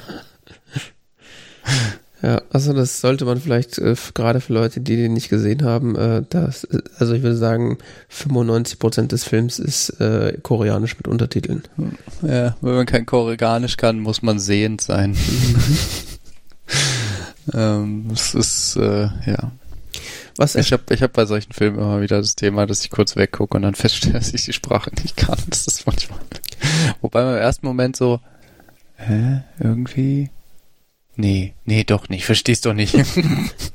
ja, das Ge Gehirn ist irgendwie, das meint dann irgendwie so, ja, ach komm, das geht auch ohne und dann plötzlich so, ja, nope. genau. Ja. Das ist so wie wenn man Narcos gesehen hat und glaubt, man kann Spanisch, oder? Mhm. Ja, vor allen Dingen, wenn man schon mal Spanisch hatte und so viele Wörter vielleicht einem bekannt vorkommen und dann das dann ja. ja. Ähm, fand ich aber erstaunlich, ähm, eingängig, den Film, was das angeht. Also ich bin jetzt nicht so der aller, aller, allergrößte Freund von Originalsprache mit Untertiteln, mhm. weil es dann doch schnell sehr anstrengend wird, gerade wenn die äh, Sprache sehr dicht ist. Also wenn quasi mhm. in wenig Worten viel gesagt wird. Ähm, aber ich habe das Gefühl, also entweder liegt das am Koreanischen oder die Art und Weise, wie sie reden, aber es wird viel geredet und es ist nicht allzu viel Text zu lesen. Also man kommt relativ gut mit tatsächlich. Ich habe das Gefühl, es hat, hat, was zu tun mit der Inszenierung des Films, weil der Film jetzt kein, also der macht viel Show, don't tell. Also der, der, der, der, der, es wird, es wird halt die Beziehungen werden dargestellt und sie werden nicht thematisiert so stark im Sinne von, da werden jetzt die komplexen, langen Gespräche geführt, sondern es werden halt mehr so Alltagsgespräche geführt, so. Mhm. Auch, auch äh, so Gespräche, die in der Situation nachvollziehbar sind. Ja. Und deshalb kann man da, glaube ich, relativ leicht mitkommen, weil du nicht jetzt so ein irgendwie da so einen komplexen Diskurs verfolgen musst. Ja, und wenn die Eltern sich halt anschreien, dann musst du auch gar nicht mitlesen, weil du weißt, dass sie sich streiten. ja, genau. Ja, das stimmt. Ja, und es wird, es wird auch gar nicht so viel geredet, muss man dann sagen. Also es ist halt auch relativ viel einfach, ähm, ja, man sieht halt irgendwie, wie der Vater äh, Löcher gräbt und, und Dinge einpflanzt. Mhm. Und die Oma Fernseh guckt. ähm. Der ist spannend, gell? Also, mhm. fandst du den Film spannend? Fand ich den Film spannend. Ähm, Oder hattest du Schwierigkeiten, den so zu sehen, ohne die Aufmerksamkeit quasi zu äh, verlieren? Also ich fand ihn auf, äh, er hat auf jeden Fall mich ähm, insoweit gebannt, dass ich nicht äh, das Gefühl hatte, ich äh, muss jetzt mal eine Zeit lang woanders hingucken, um mich abzulenken, weil es so langweilig ist oder so. Also ich war, ähm,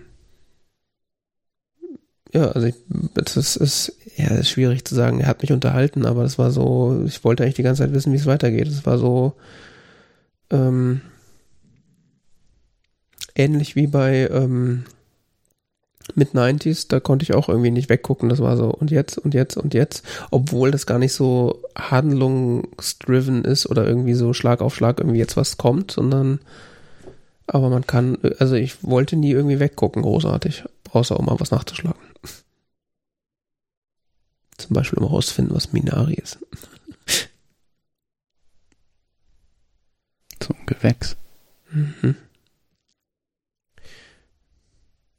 Und wie ging dir das da? Ich fand den Film ganz, ja, packend irgendwie. Also jetzt nicht so im Sinne von einem Actionfilm, so, oh, was passiert als nächstes, sondern mehr so, äh, wie, wie geht das hier eigentlich weiter? Wie geht das eigentlich aus? Ja, pa packend ist ein gutes Wort, ja.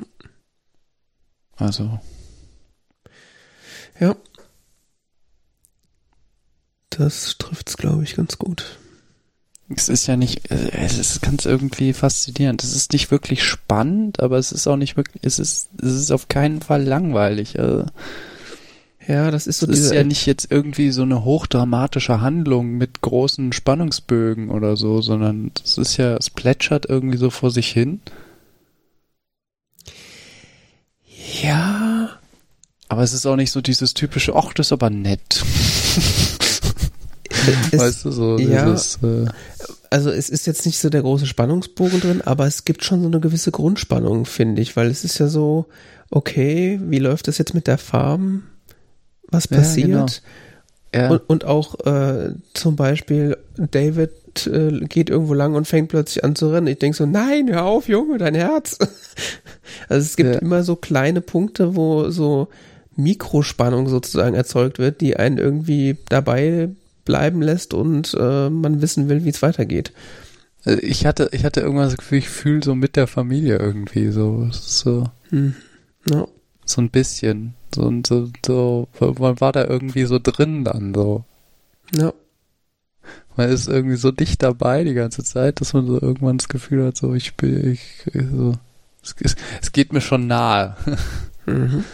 Das ist vielleicht ein besseres Wort, also es ist irgendwie besserer Ausdruck. Es ging, ging, ging mir dann schon ein bisschen nah. Ja, und das, also, und das liegt wahrscheinlich auch daran, weil der Film einfach, ähm, ich will nicht sagen, dass er realistisch ist, weil das kann ich nicht einschätzen, aber er wirkt unfassbar real.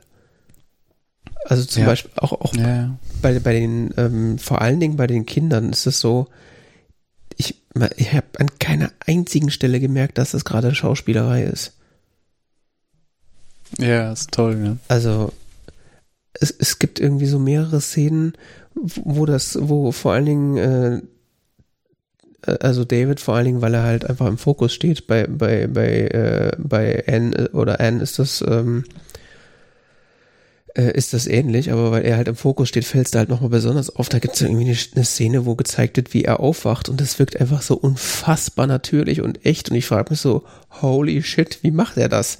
Weil ich könnte mir halt, sehr, also wenn ich mir vorstelle, wie ich mich als Kind verhalten habe und äh, wenn ich mir jetzt vorstelle, ich müsste als Kind in dem Alter eine Szene drehen, wo ich so tue, als würde ich gerade aufwachen. Das müsste einigermaßen realistisch auf, auf, aussehen.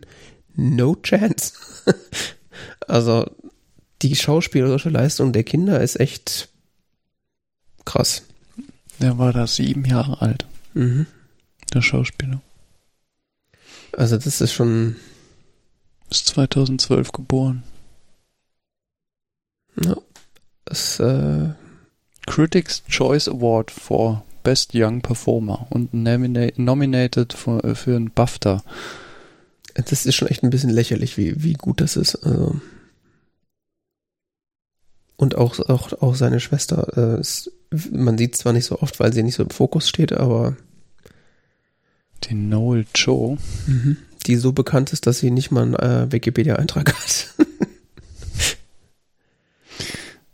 ja. Äh, Nochmal kurz zu diesen, äh, zu dieser Hillbilly-Geschichte, äh, ähm, was ich ja auch tatsächlich ähm, die ganze Zeit erwartet habe und vielleicht spielt der Film auch damit so ein bisschen. Äh, ich hätte eigentlich deutlich, also die Tatsache, dass sie da auf dem Land sind und dass das in den 80ern spielt, ähm, beziehungsweise ich habe auch zwischendurch oft gedacht, vielleicht spielt das auch in den 70ern oder in den 60ern, ich bin mir irgendwann nicht mehr sicher, äh, habe ich eigentlich die ganze Zeit damit, ge damit gerechnet, dass jetzt irgendwie so ultra rassistische Sachen passieren. Gerade auch, äh, wenn sie äh, Kontakt zu den den Einheimischen, hätte ich fast gesagt, äh, zu den Leuten da in der, in der Kirche oder irgendwie sonst ähm, haben.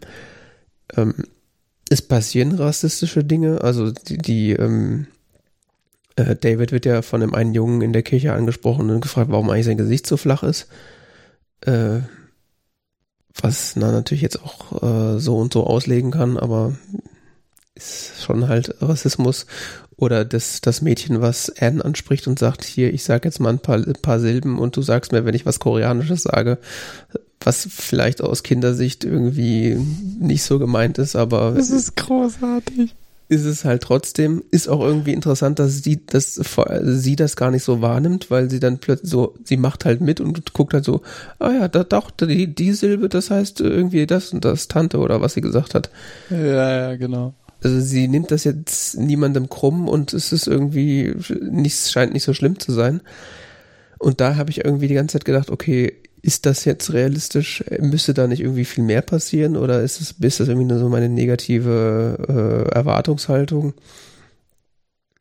Oder keine Ahnung, ist in den USA der 80er Jahre einfach klar, wir sind ein äh, Migrationsland und es ist irgendwie dämlich äh, wär, oder wäre dämlich irgendwie äh, Leuten aus anderen Ländern ähm, feindlich äh, gegenüber eingestellt zu sein, aber ich halte es halt gerade jetzt irgendwie so, so weit auf dem Land, wo halt wirklich nur Weiße rumlaufen, äh, schon irgendwie erwartet. Den Rassismus. Mhm. Also mehr Rassismus, ja, als man jetzt da sieht. Ja, die begegnen ja auch kaum Leuten. Ja, ja, aber da, wo sie ihnen begegnen, äh, hätte ich jetzt eigentlich erwartet, dass der Film das zumindest so ein bisschen heraushebt, um halt zu zeigen, dass äh, dass der halt existiert, aber der, der findet halt so wenig statt, dass es eigentlich so wirkt, als gäbe es ihn nicht. Ja, vielleicht, ja, vielleicht ist er da auch nicht so aggressiv, wie, wie man das heute kennt. So. Das kann natürlich auch sein. Und vielleicht auch nicht in den USA jetzt auch nicht gerade gegen Koreaner, wobei es ja auch gerade in den USA momentan ein Riesendiskurs ist, ne? Äh, eben. Welchen, welchen, welche Rassismuserfahrungen haben eigentlich ähm, Asian Americans? Ja, und ich meine, gerade die, ähm, gerade jetzt Migranten aus den Ländern, mit denen man vorher im Krieg war, ist ja auch nochmal was ganz anderes. Also ich meine, wenn, ja, man, wenn man nach 45 irgendwie mit deutschem Akzent in den USA rumgelaufen ist, war es waren die wahrscheinlich auch nicht gut auf dich zu sprechen. Ähnliches Vielleicht. dann später für Korea und Viet Vietnamesen. Also naja, es werden einige Dinge sehr subtil dargestellt. Ne? Vielleicht sind die diese Gelegenheiten, die du jetzt bezeichnet hast, schon das. Ich meine, das ist ja ex extrem direkt für diesen Film. Ne? Der mhm. ist ja ansonsten äh, nicht so direkt, so in your face, so, so dieses. Ähm, das ist ja quasi die, die wortwörtliche Verkörperung von In Your Face. Also das, das quasi die, das Gesicht so thematisiert wird von David. Mhm. Ja, und auch vor allen Dingen äh, nicht, äh, also es wird zwar thematisiert, aber es ist nicht unbedingt bösartig gemeint, weil äh, es scheint irgendwie so, als ob den Jungen das halt einfach nur interessiert, warum das Gesicht anders aussieht und dann stellt er sich ja vor und sie werden ja quasi, also sie machen sich ja miteinander bekannt und das ist ja dann auch der Junge, bei dem David dann irgendwann später übernachtet. Und dann in, in dem Haus zum Beispiel, da ist dann zwar der Vater morgens beim Frühstück da und äh, der ist, äh, sagen wir auch, alles, alles andere als ein vertrauenswürdiger Charakter, würde ich sagen. Naja. Aber äh, You auch, tell your mother I've been, all, I've been here all night, ne? Genau.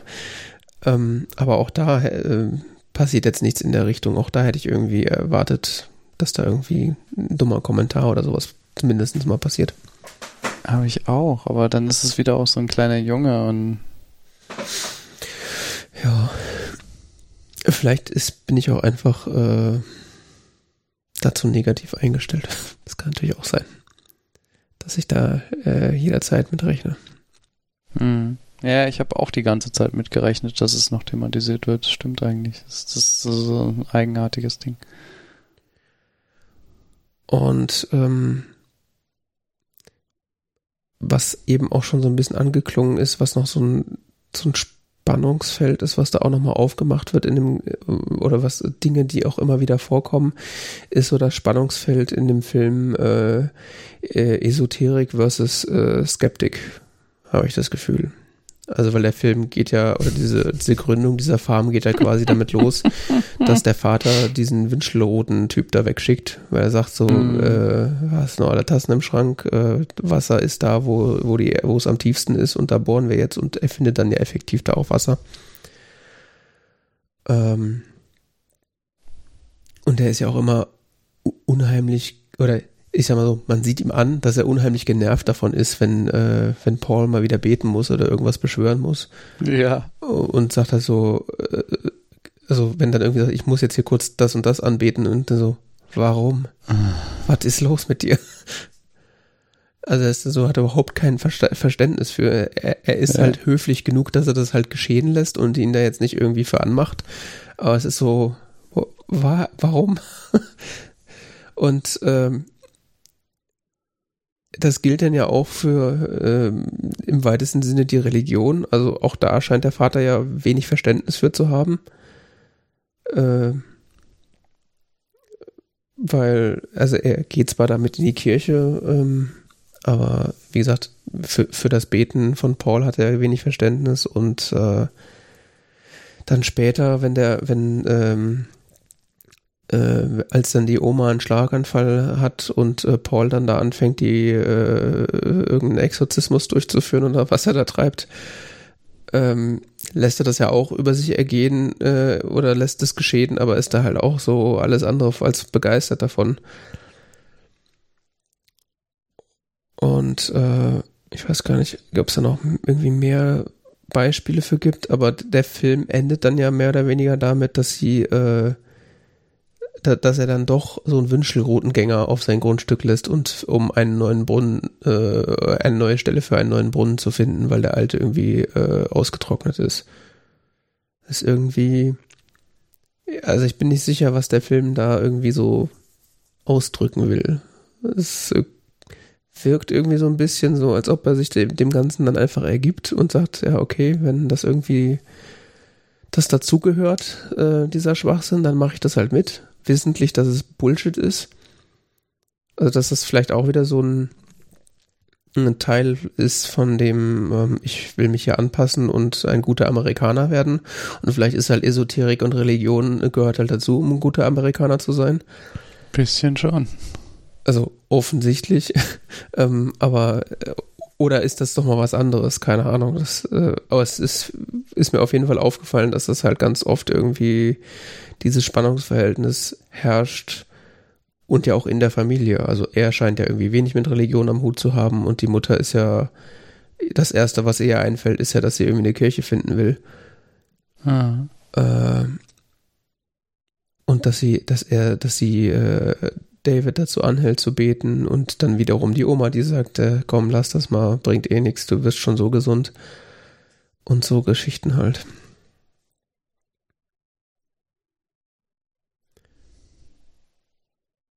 Ich weiß gar nicht, gibt's noch irgendwelche so. Ich, ich also hatte halt ständig so dieses äh, klassischer Fall von Cringe, wenn da halt diese Beschwörungszeremonien von Paul da durchgeführt wurden. Das war schon immer sehr Fremdscham. ja, ein bisschen, aber es wird ja auch nicht so richtig dann so. Das ist alles irgendwie so, wird so offen gelassen irgendwie. Hm. Finde ich. Ja, und äh, in Bezug so auf äh, Spannung im Film und äh, man will wissen, wie es weitergeht, äh, nimmt der Film dann ja so grob ab dem letzten Drittel ungefähr so eine relativ äh, nimmt er so eine Wende, würde ich mal sagen, äh, als dann die äh, Oma einen äh, äh, äh Schlaganfall ist das deutsche Wort, glaube ich, Stroke bekommt und dann ins Krankenhaus muss und äh, danach nicht mehr so richtig die alte ist, also logischerweise motorisch eingeschränkt und äh, auch irgendwie wesensverändert. Also sie, ich glaube, sie erkennt die Kinder auch nicht mehr so richtig und äh, fängt auch irgendwie an, plötzlich Dinge zu sehen, die nicht da sind. Hm. Und äh,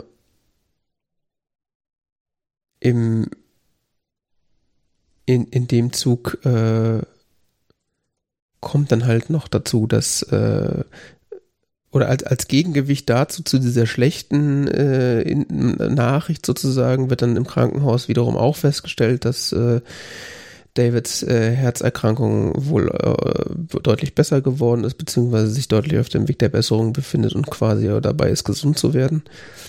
Mhm. Äh, währenddessen wird dann äh, findet der Vater dann, nachdem quasi einer seiner ähm, äh, potenziellen Verkäufer für sein Gemüse ihm absagt, findet er dann in der Stadt, wo das Krankenhaus ist, äh, einen äh, koreanischen Supermarkt, die ihm ähm, äh, sein, sein Produkt, also seine Produkte abnehmen würden.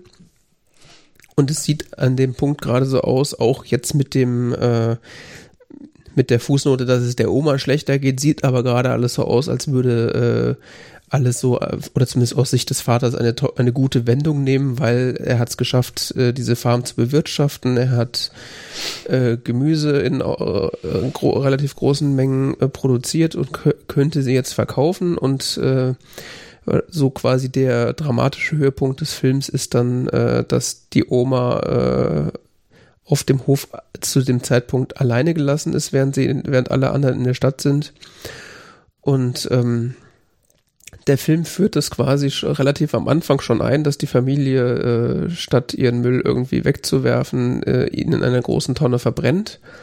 Und äh, die Oma, weil sie ja trotz ihrer Eingeschränktheit äh, weiterhin mithelfen möchte, versucht dann quasi, während alle anderen weg sind, äh, den übrigen Müll äh, zu verbrennen und ähm, schafft das aufgrund ihrer motorischen Fähigkeiten nur so mittelmäßig und äh, hm. fackelt dann leider die äh, Scheune ab, die ähm, auch alle äh, alles Gemüse enthält, was so oder die gesamte Ernte enthält. Die und ja.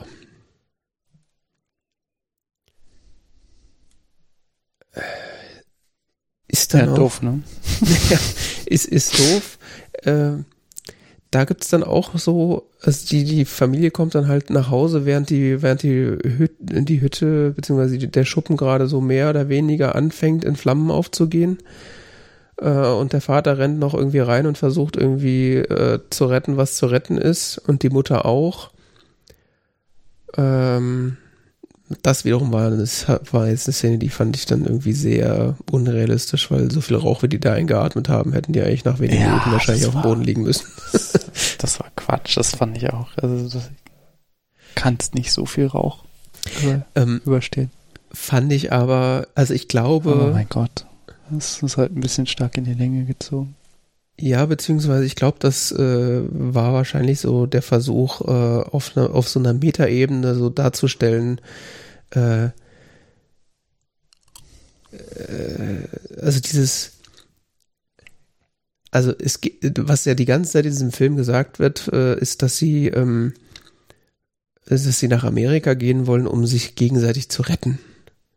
Mhm. Und dann wird in dieser, in dieser ähm, Scheunenszene äh, versuchen sie dann irgendwie wild äh, Sachen auch auszutragen und äh, sind dann wahrscheinlich völlig benebelt von von, de, von dem ganzen Rauch und äh, es wird auch immer äh, man sieht auch immer weniger durch den Rauch und dann sind quasi gibt es einen Moment an dem beide quasi völlig verwirrt sind. Also dass sie quasi weder den Ausgang sehen noch den anderen und dann äh, finden sie sich aber noch gegenseitig und schleppen sich quasi gegenseitig aus der äh, aus der, dieser Scheune raus. Äh, das, äh, ich keine Ahnung, ob das so gedacht ist, aber das habe ich dann so gelesen, als der, äh, das war dann der Moment, wo sie sich gegenseitig gerettet haben. Das, was sie, was sie die ganze, wovon sie die ganze Zeit geredet haben. Also, ja, ich glaube, sie suchen, oder der Vater, der, der sucht, die suchen halt so die, die Erlösung oder die, die, das Glück irgendwo anders immer. Mhm. Und äh, erst sind sie aus Korea weggegangen, dann sind sie aus Kalifornien weggegangen und dann sind sie da in Arkansas und dann irgendwie merken sie, glaube ich, dass, dass, dass, dass die Rettung oder das Glück halt so in ihren Beziehungen liegt oder in ihren in ihren ähm, Verhältnissen zueinander. Und nicht in irgendwelchen Orten, Dingen oder sonst irgendwas. Ja, Und daraufhin äh, liegen sie dann äh, mehr oder weniger alle erschöpft auf dem, auf, der, auf dem Boden ihres Wohnzimmers und schlafen dann da bis, bis zum nächsten Morgen. Und auch da wird dann quasi diese, diese äh, Idealvorstellung des Vaters eingelöst, was er ja schon ganz am Anfang des Films sagt, als sie da einziehen, so, komm, lass uns heute alle auf dem Boden schlafen. Ja, ja, genau. Das, äh, ja, fand ich dann ein bisschen gezwungen, muss ich sagen. Also ich, diese interessante, ja. Also die gerade diese Szene mit dieser mit dieser Scheune, dieses sich gegenseitig retten, das war halt irgendwie so. Jetzt retten sie sich gegenseitig. Merkt ihr es auch? Und dann das ja. dieser Abschluss mit dem mit dem auf dem Boden schlafen, das war schon irgendwie so. Ja, okay, ich hab's verstanden. interessant ist doch, warum heißt der Film eigentlich Minari, ne? Mhm. Und Minari ist äh, wohl dieses Kraut. Mhm. Unkraut, das man essen kann. Ich habe schon wieder vergessen, wie das in Deutschland heißt. Das gibt's hier auch. Ja, ist auf jeden Fall wohl so das allerlei mhm. Grünzeug, was im Kore in der koreanischen Küche wohl ständig verwendet wird. Wasserpfenchel oder koreanische Petersilie genannt. Mhm. Ähm, die bringt die Oma mit aus Korea. Mhm. Also die Oma bringt Minari-Samen mit aus Korea und pflanzt die dann in der Nähe an einer geeigneten Stelle. Genau, at the creek. Und ganz am Ende des Films haben sie dann ganz viel von dem Minari. Mhm. Es ist ein bisschen ganz nett, wie sich so quasi ihre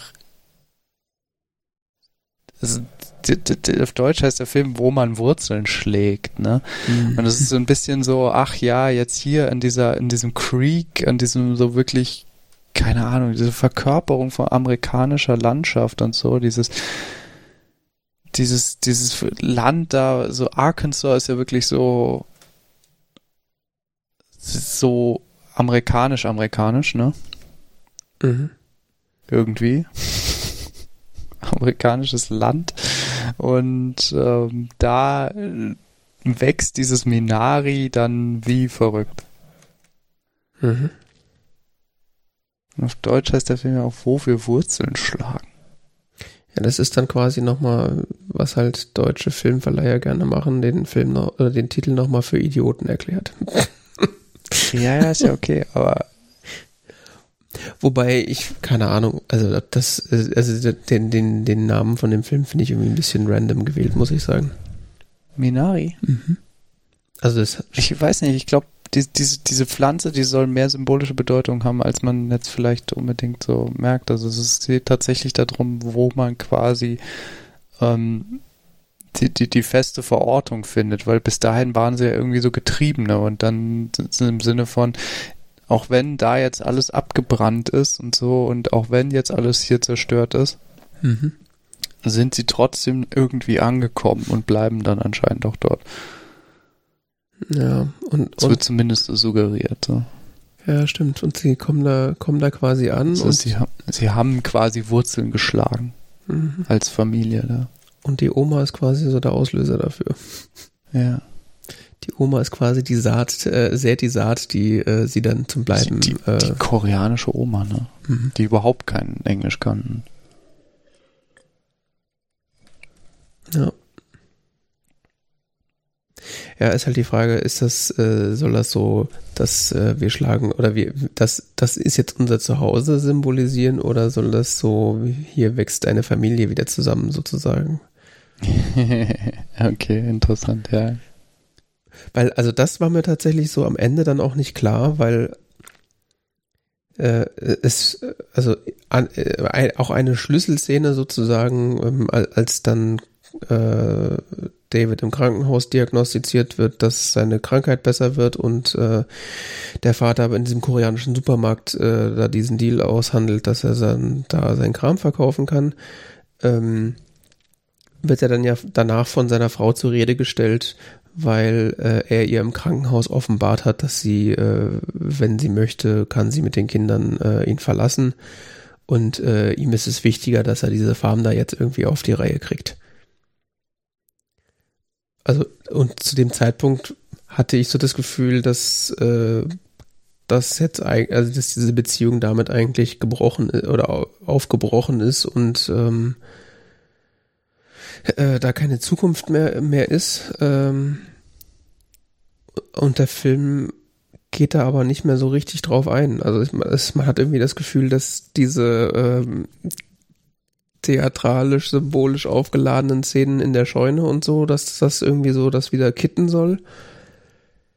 Aber so richtig drauf eingegangen wird dann nicht mehr.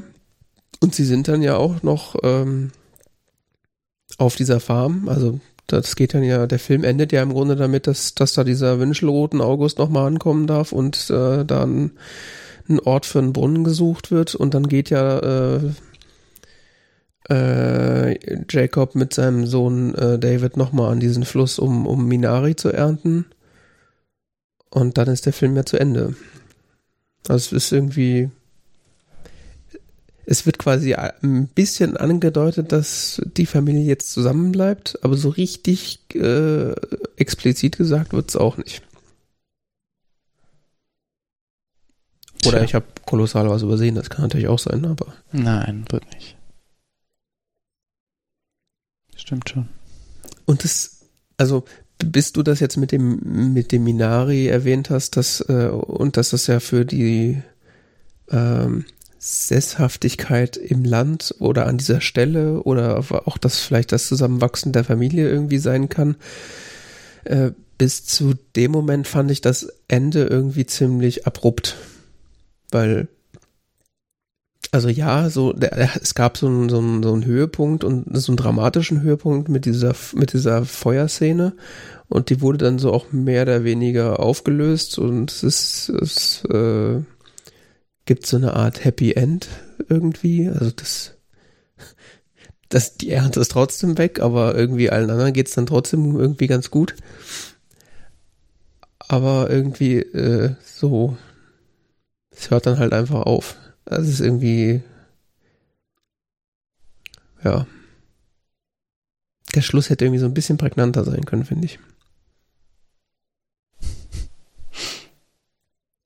Also es ist tatsächlich, tatsächlich so abrupt, dass ich tatsächlich vorhin vor der Sendung nochmal echt nachdenken musste, wie hört dieser Film eigentlich auf? Und ich habe es dann nochmal mhm. nachgelesen und auch nochmal äh, kurz äh, nochmal dahin gespult, weil ich mich echt nicht mehr daran erinnern konnte, ich habe dann irgendwie nur so, Moment, da lief dann plötzlich der Abspann.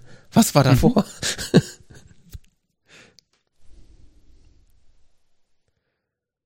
ja. Ende. Ja, Ende. Ähm. Deutsche Filmbewertungsstelle hat den Film als besonders wertvoll bezeichnet. Was auch immer das heißt. Deutsche Film- und Medienbewertung aus Wiesbaden. Mhm. Ja, ich habe den auch sehr gut bewertet auf Letterbox. Ja, das ist so eine Behörde, die können halt Filme auszeichnen. Und, ja, das kann die das machen gute die. Behörde auch.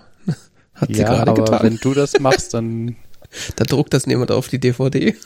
Nee, dann druckt es erstens niemand auf die DVD und dann hat es auch keine steuerrechtlichen Auswirkungen. Ja, aber Plot-Twist, es kauft niemand mehr DVDs. ja, ja. Ähm, ja, aber wenn du im Kino zeigst, kannst du, dann musst du weniger Vergnügungssteuer abführen ah. als Kinobetreiber. Ist dann, äh, gilt dann quasi wie Nahrung, ist dann nur 7% Mehrwertsteuer. Ich weiß es nicht genau. Es ist nicht die Mehrwertsteuer, es ist die Vergnügungssteuer. Die, also? Ja, die gibt's auch noch. Ähm, ja, Ding, man lernt nie aus, ne? Ich fand's interessant, es war jetzt, glaube ich, der dritte Film. Nee, welche haben wir davor gesehen? Wir haben davor ähm, La La Land, hätte ich fast gesagt. Lady La La Land habe ich nicht gesehen. Irgendwas mit La. ich glaube, es war jetzt der dritte Film von A24, den wir gesehen haben. Der dritte, okay. Also Lady Bird war und, und dann mit 90s auch, oder was? Ja, soweit ich mich erinnere. Und das ist äh, lustiger an dem Film übrigens ist auch nochmal, äh, dahinter steht ja die Firma, Produktionsfirma Plan B. Mhm. Das ist äh, Brad Pitt. Ah, also im Abspann habe ich gesehen, dass Brad Pitt irgendwie Executive Producer irgendwas ist. Aber ich wusste nicht, dass Plan B, dass ihm das irgendwie äh, gehört. Ja, seine Firma. Interesting. Er ist der CEO, hat da mal mit Jennifer Aniston und noch jemand Dritten gegründet. Die sind aber beide ausgestiegen inzwischen und äh, mhm. es ist, ist er ist CEO. Interessant, interessant. Ist die Produktionsfirma von dem Film und äh, deshalb ist er auch Executive Producer. Ja, äh, Lady Bird und Mid-90 sind beide nochmal von A24 vertrieben. Ja, interessant. Da ähm, hatten genauso wir, wie Minari jetzt. Also das ist ganz spannend. Äh. Also es gab quasi ähm, ein ähm, ein verbindendes Merkmal, ohne dass wir das geplant haben. Es ist eine interessante Firma, ne? A24. Also die gibt's ja jetzt seit, keine Ahnung, acht Jahren, zehn Jahren? Acht Jahren, neun Jahren, so in dem Dreh ungefähr. Mhm. Und seitdem haben die ja sich so ja, so Indie-Filme und sowas vertrieben, vor allen Dingen, ne? Ich, ich kenne die erst seitdem wir sozusagen diese Filme geschaut haben. Vorher haben die mir irgendwie gar nichts gesagt. Was haben die denn noch so gemacht? Ja, ein großartiger Film wie Swiss Army Man. Ach, oh Gott, oh Gott. Hast du ihn gesehen? Nee, ich habe nur Trailer dazu gesehen. Das, war das ist großartig, kann ich sehr empfehlen. War irgendwie leicht absurd. Es ist total absurd, aber es ist ein guter Film. Okay. Ja, interessant, interessant. Ähm, haben auch irgendwie, was, eins, zwei, drei, vier, fünf, sechs, sieben, acht Filme gerade, die to be announced sind. okay. Ähm, ja, äh, zum Minari noch irgendwas? Also Nö. Top, Top Film. Ich habe dem mal äh, vier Sterne gegeben auf Letterbox. Äh, Von? na, von fünf. Letterboxd. Fünf Sterne und ein Herz hat er von mir gekriegt. Oh, auch noch ein Herz. Ja. Ich weiß nicht mal, wofür die Herzen sind. Naja, wenn du den gemocht hast. Ah, okay. Also er kann ja auch Filme gut Stimmt, bewerten, wenn sie gut Sterne gemacht sind und äh, muss sie aber nicht mögen. Ich, ich, ich habe dir auch mal ein Herz gegeben. Also ich meine, das ist quasi so ein Film, äh, also es ist ja, das ist ja auch ganz, also dieses, gerade diese Indie-Szene und so Filme, die so nicht so Knallbompeng und Unterhaltungsfilme sind, äh, das ist ja auch immer schwierig so äh, zu vermitteln. Ähm, in, also auch für mich, ich bin da auch immer sehr, äh, ich finde das auch immer sehr schwierig, mir selbst das zu vermitteln. Ähm, aber das wäre jetzt so ein, so ein Film, wo ich auch, äh, weiß ich nicht, sagen würde, das können sich auch äh, Leute angucken, die vielleicht, äh, weiß ich nicht, so als Einstieg so in so ein, wenn man mal was anderes gucken will als äh, Marvel und Avengers Gedöns. Weil er ist, ich glaube, ich finde, er ist irgendwie relativ leicht zugänglich. Also es ist nicht so, ist nicht anstrengend, ist, man muss nicht irgendwie super gut aufpassen, außer halt bei den Untertiteln, aber ähm, und weiß nicht, ist äh, ja, ich finde, also es ist irgendwie, ich finde, er ist leicht zugänglich. Ja, auf jeden Fall. Also ich finde zum Beispiel, wenn, wenn man, wenn ich jetzt irgendwem gesagt hätte, hier, guck mal mit 90s, total toller Film und äh, der erwartet jetzt, äh, oder das, da, da könnte ich halt, äh, würde ich halt erwarten, dass da Leute Probleme haben, da irgendwie reinzukommen, weil ist halt auch irgendwie allein schon durch das Filmformat und was soll ich mit diesen komischen Skaterjugend? Was ist hier los?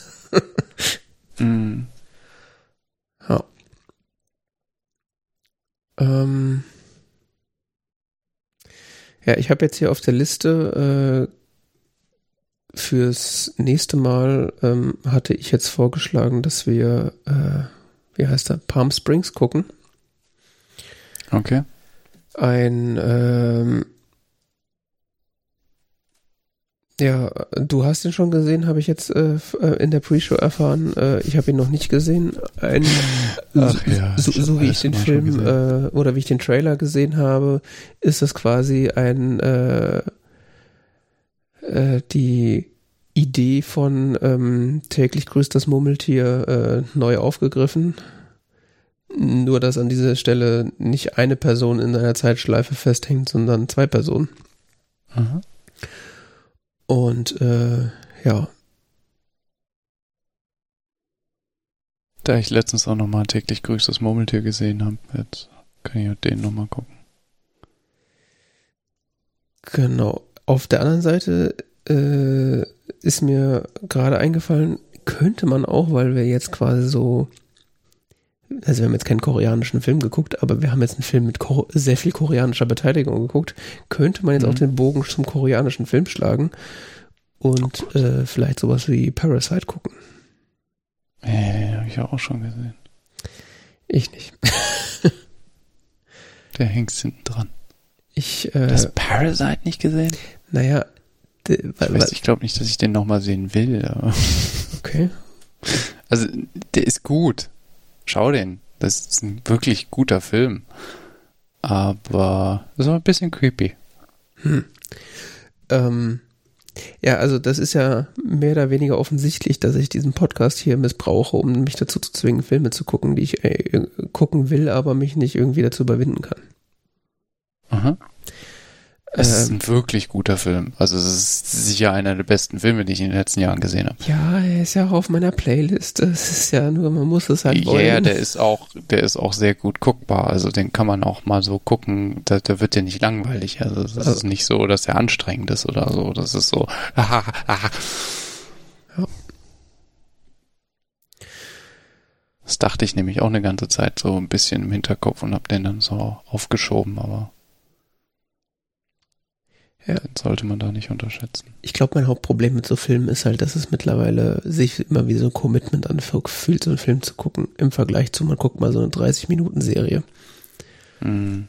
Und äh, wenn du einen scheiß Film anguckst, äh, anfängst, dann hast du es halt der halbe Abend versaut. wenn du eine scheiß Serie anfängst, dann äh, ist auch kacke, aber dann kannst du halt aufhören und die nächste Serie anfangen. Wenn du den Film geguckt hast, sind dann im Zweifelsfall zwei Stunden vorbei. ja. Ja, ich sehe das teilweise anders, weil das ist ein Film, ja, dann guckst du den halt mal und dann ist zwei Stunden, aber du hast immerhin so eine komplette Handlung durch. In meiner Serie hast du das ein bisschen so mittendrin und ist irgendwie doof, aber vielleicht guckst du noch weiter, aber wirklich besser wird's. Hast du noch ein paar Folgen gesehen, also wirklich besser ist es nicht geworden. dann setzt man da immer mehr Zeit rein, aber irgendwie ist man danach doch enttäuscht. Dann so viel Lebenszeit für etwas, was mich jetzt so wenig begeistert hat. Sondern ja, du beschreibst gerade das andere Problem, was ich habe mit Serien. Dann habe ich hier nicht so einen Film, der ist so nach zwei Stunden rum. Ja. Alles gut. Und dann. Okay. Queen's Gambit ist doch kein Film. Nee, tatsächlich nicht. Das kann ich bestätigen. Das wird ja geführt bei Letterboxd als Film. Ähm, okay, also dann Palm Springs, ja? Ja, ja, gerne. Ich würde den, würd den gerne nochmal gucken. Okay, ähm, dann können weil wir. ich ja so Zeitreisen-Dinge und sowas mag und, und äh, Stimmt, ist ja im weitesten Sinne auch eine Zeitreise. Mhm. Ähm, und wie gesagt, ich habe letztens den anderen nochmal gesehen, weil mich das irgendwie fasziniert hat aus irgendeinem Grund und äh, ich würde gerne diese The der Thematik nochmal nachgehen. Ähm, dann könnte man ja theoretisch dann zum mal daraufhin dann äh, äh, täglich grüßt das Murmeltier schauen. Ja, die, nee. Oder ich möchte jetzt nicht nochmal gucken, ich habe das vor drei Wochen gesehen.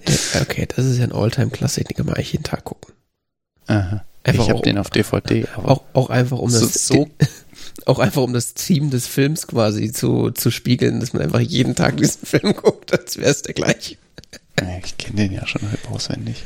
Äh, oder ich gucke den bis zum nächsten Mal einfach mit und dann habe ich den quasi auch wieder eins zu eins parat. Ja, ja, das finde ich gut. Dann äh, können wir da quasi äh, eine, ein Doppelfeature machen. das finde ich gut. Pa gucken wir Palm Springs und, wie heißt der hier auf Englisch? Groundhog Day, ne? Groundhog Day, ja. Ja, guck den auf Englisch.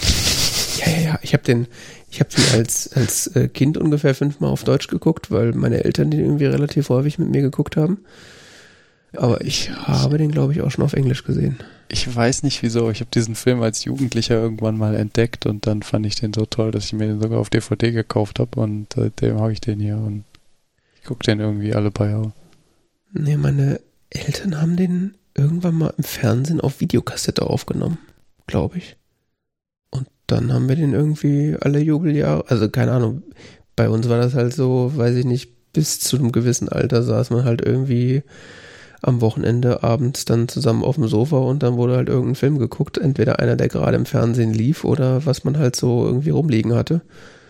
Und da war dann halt schon auch das ein oder andere Mal Groundhog Day dabei. Hm.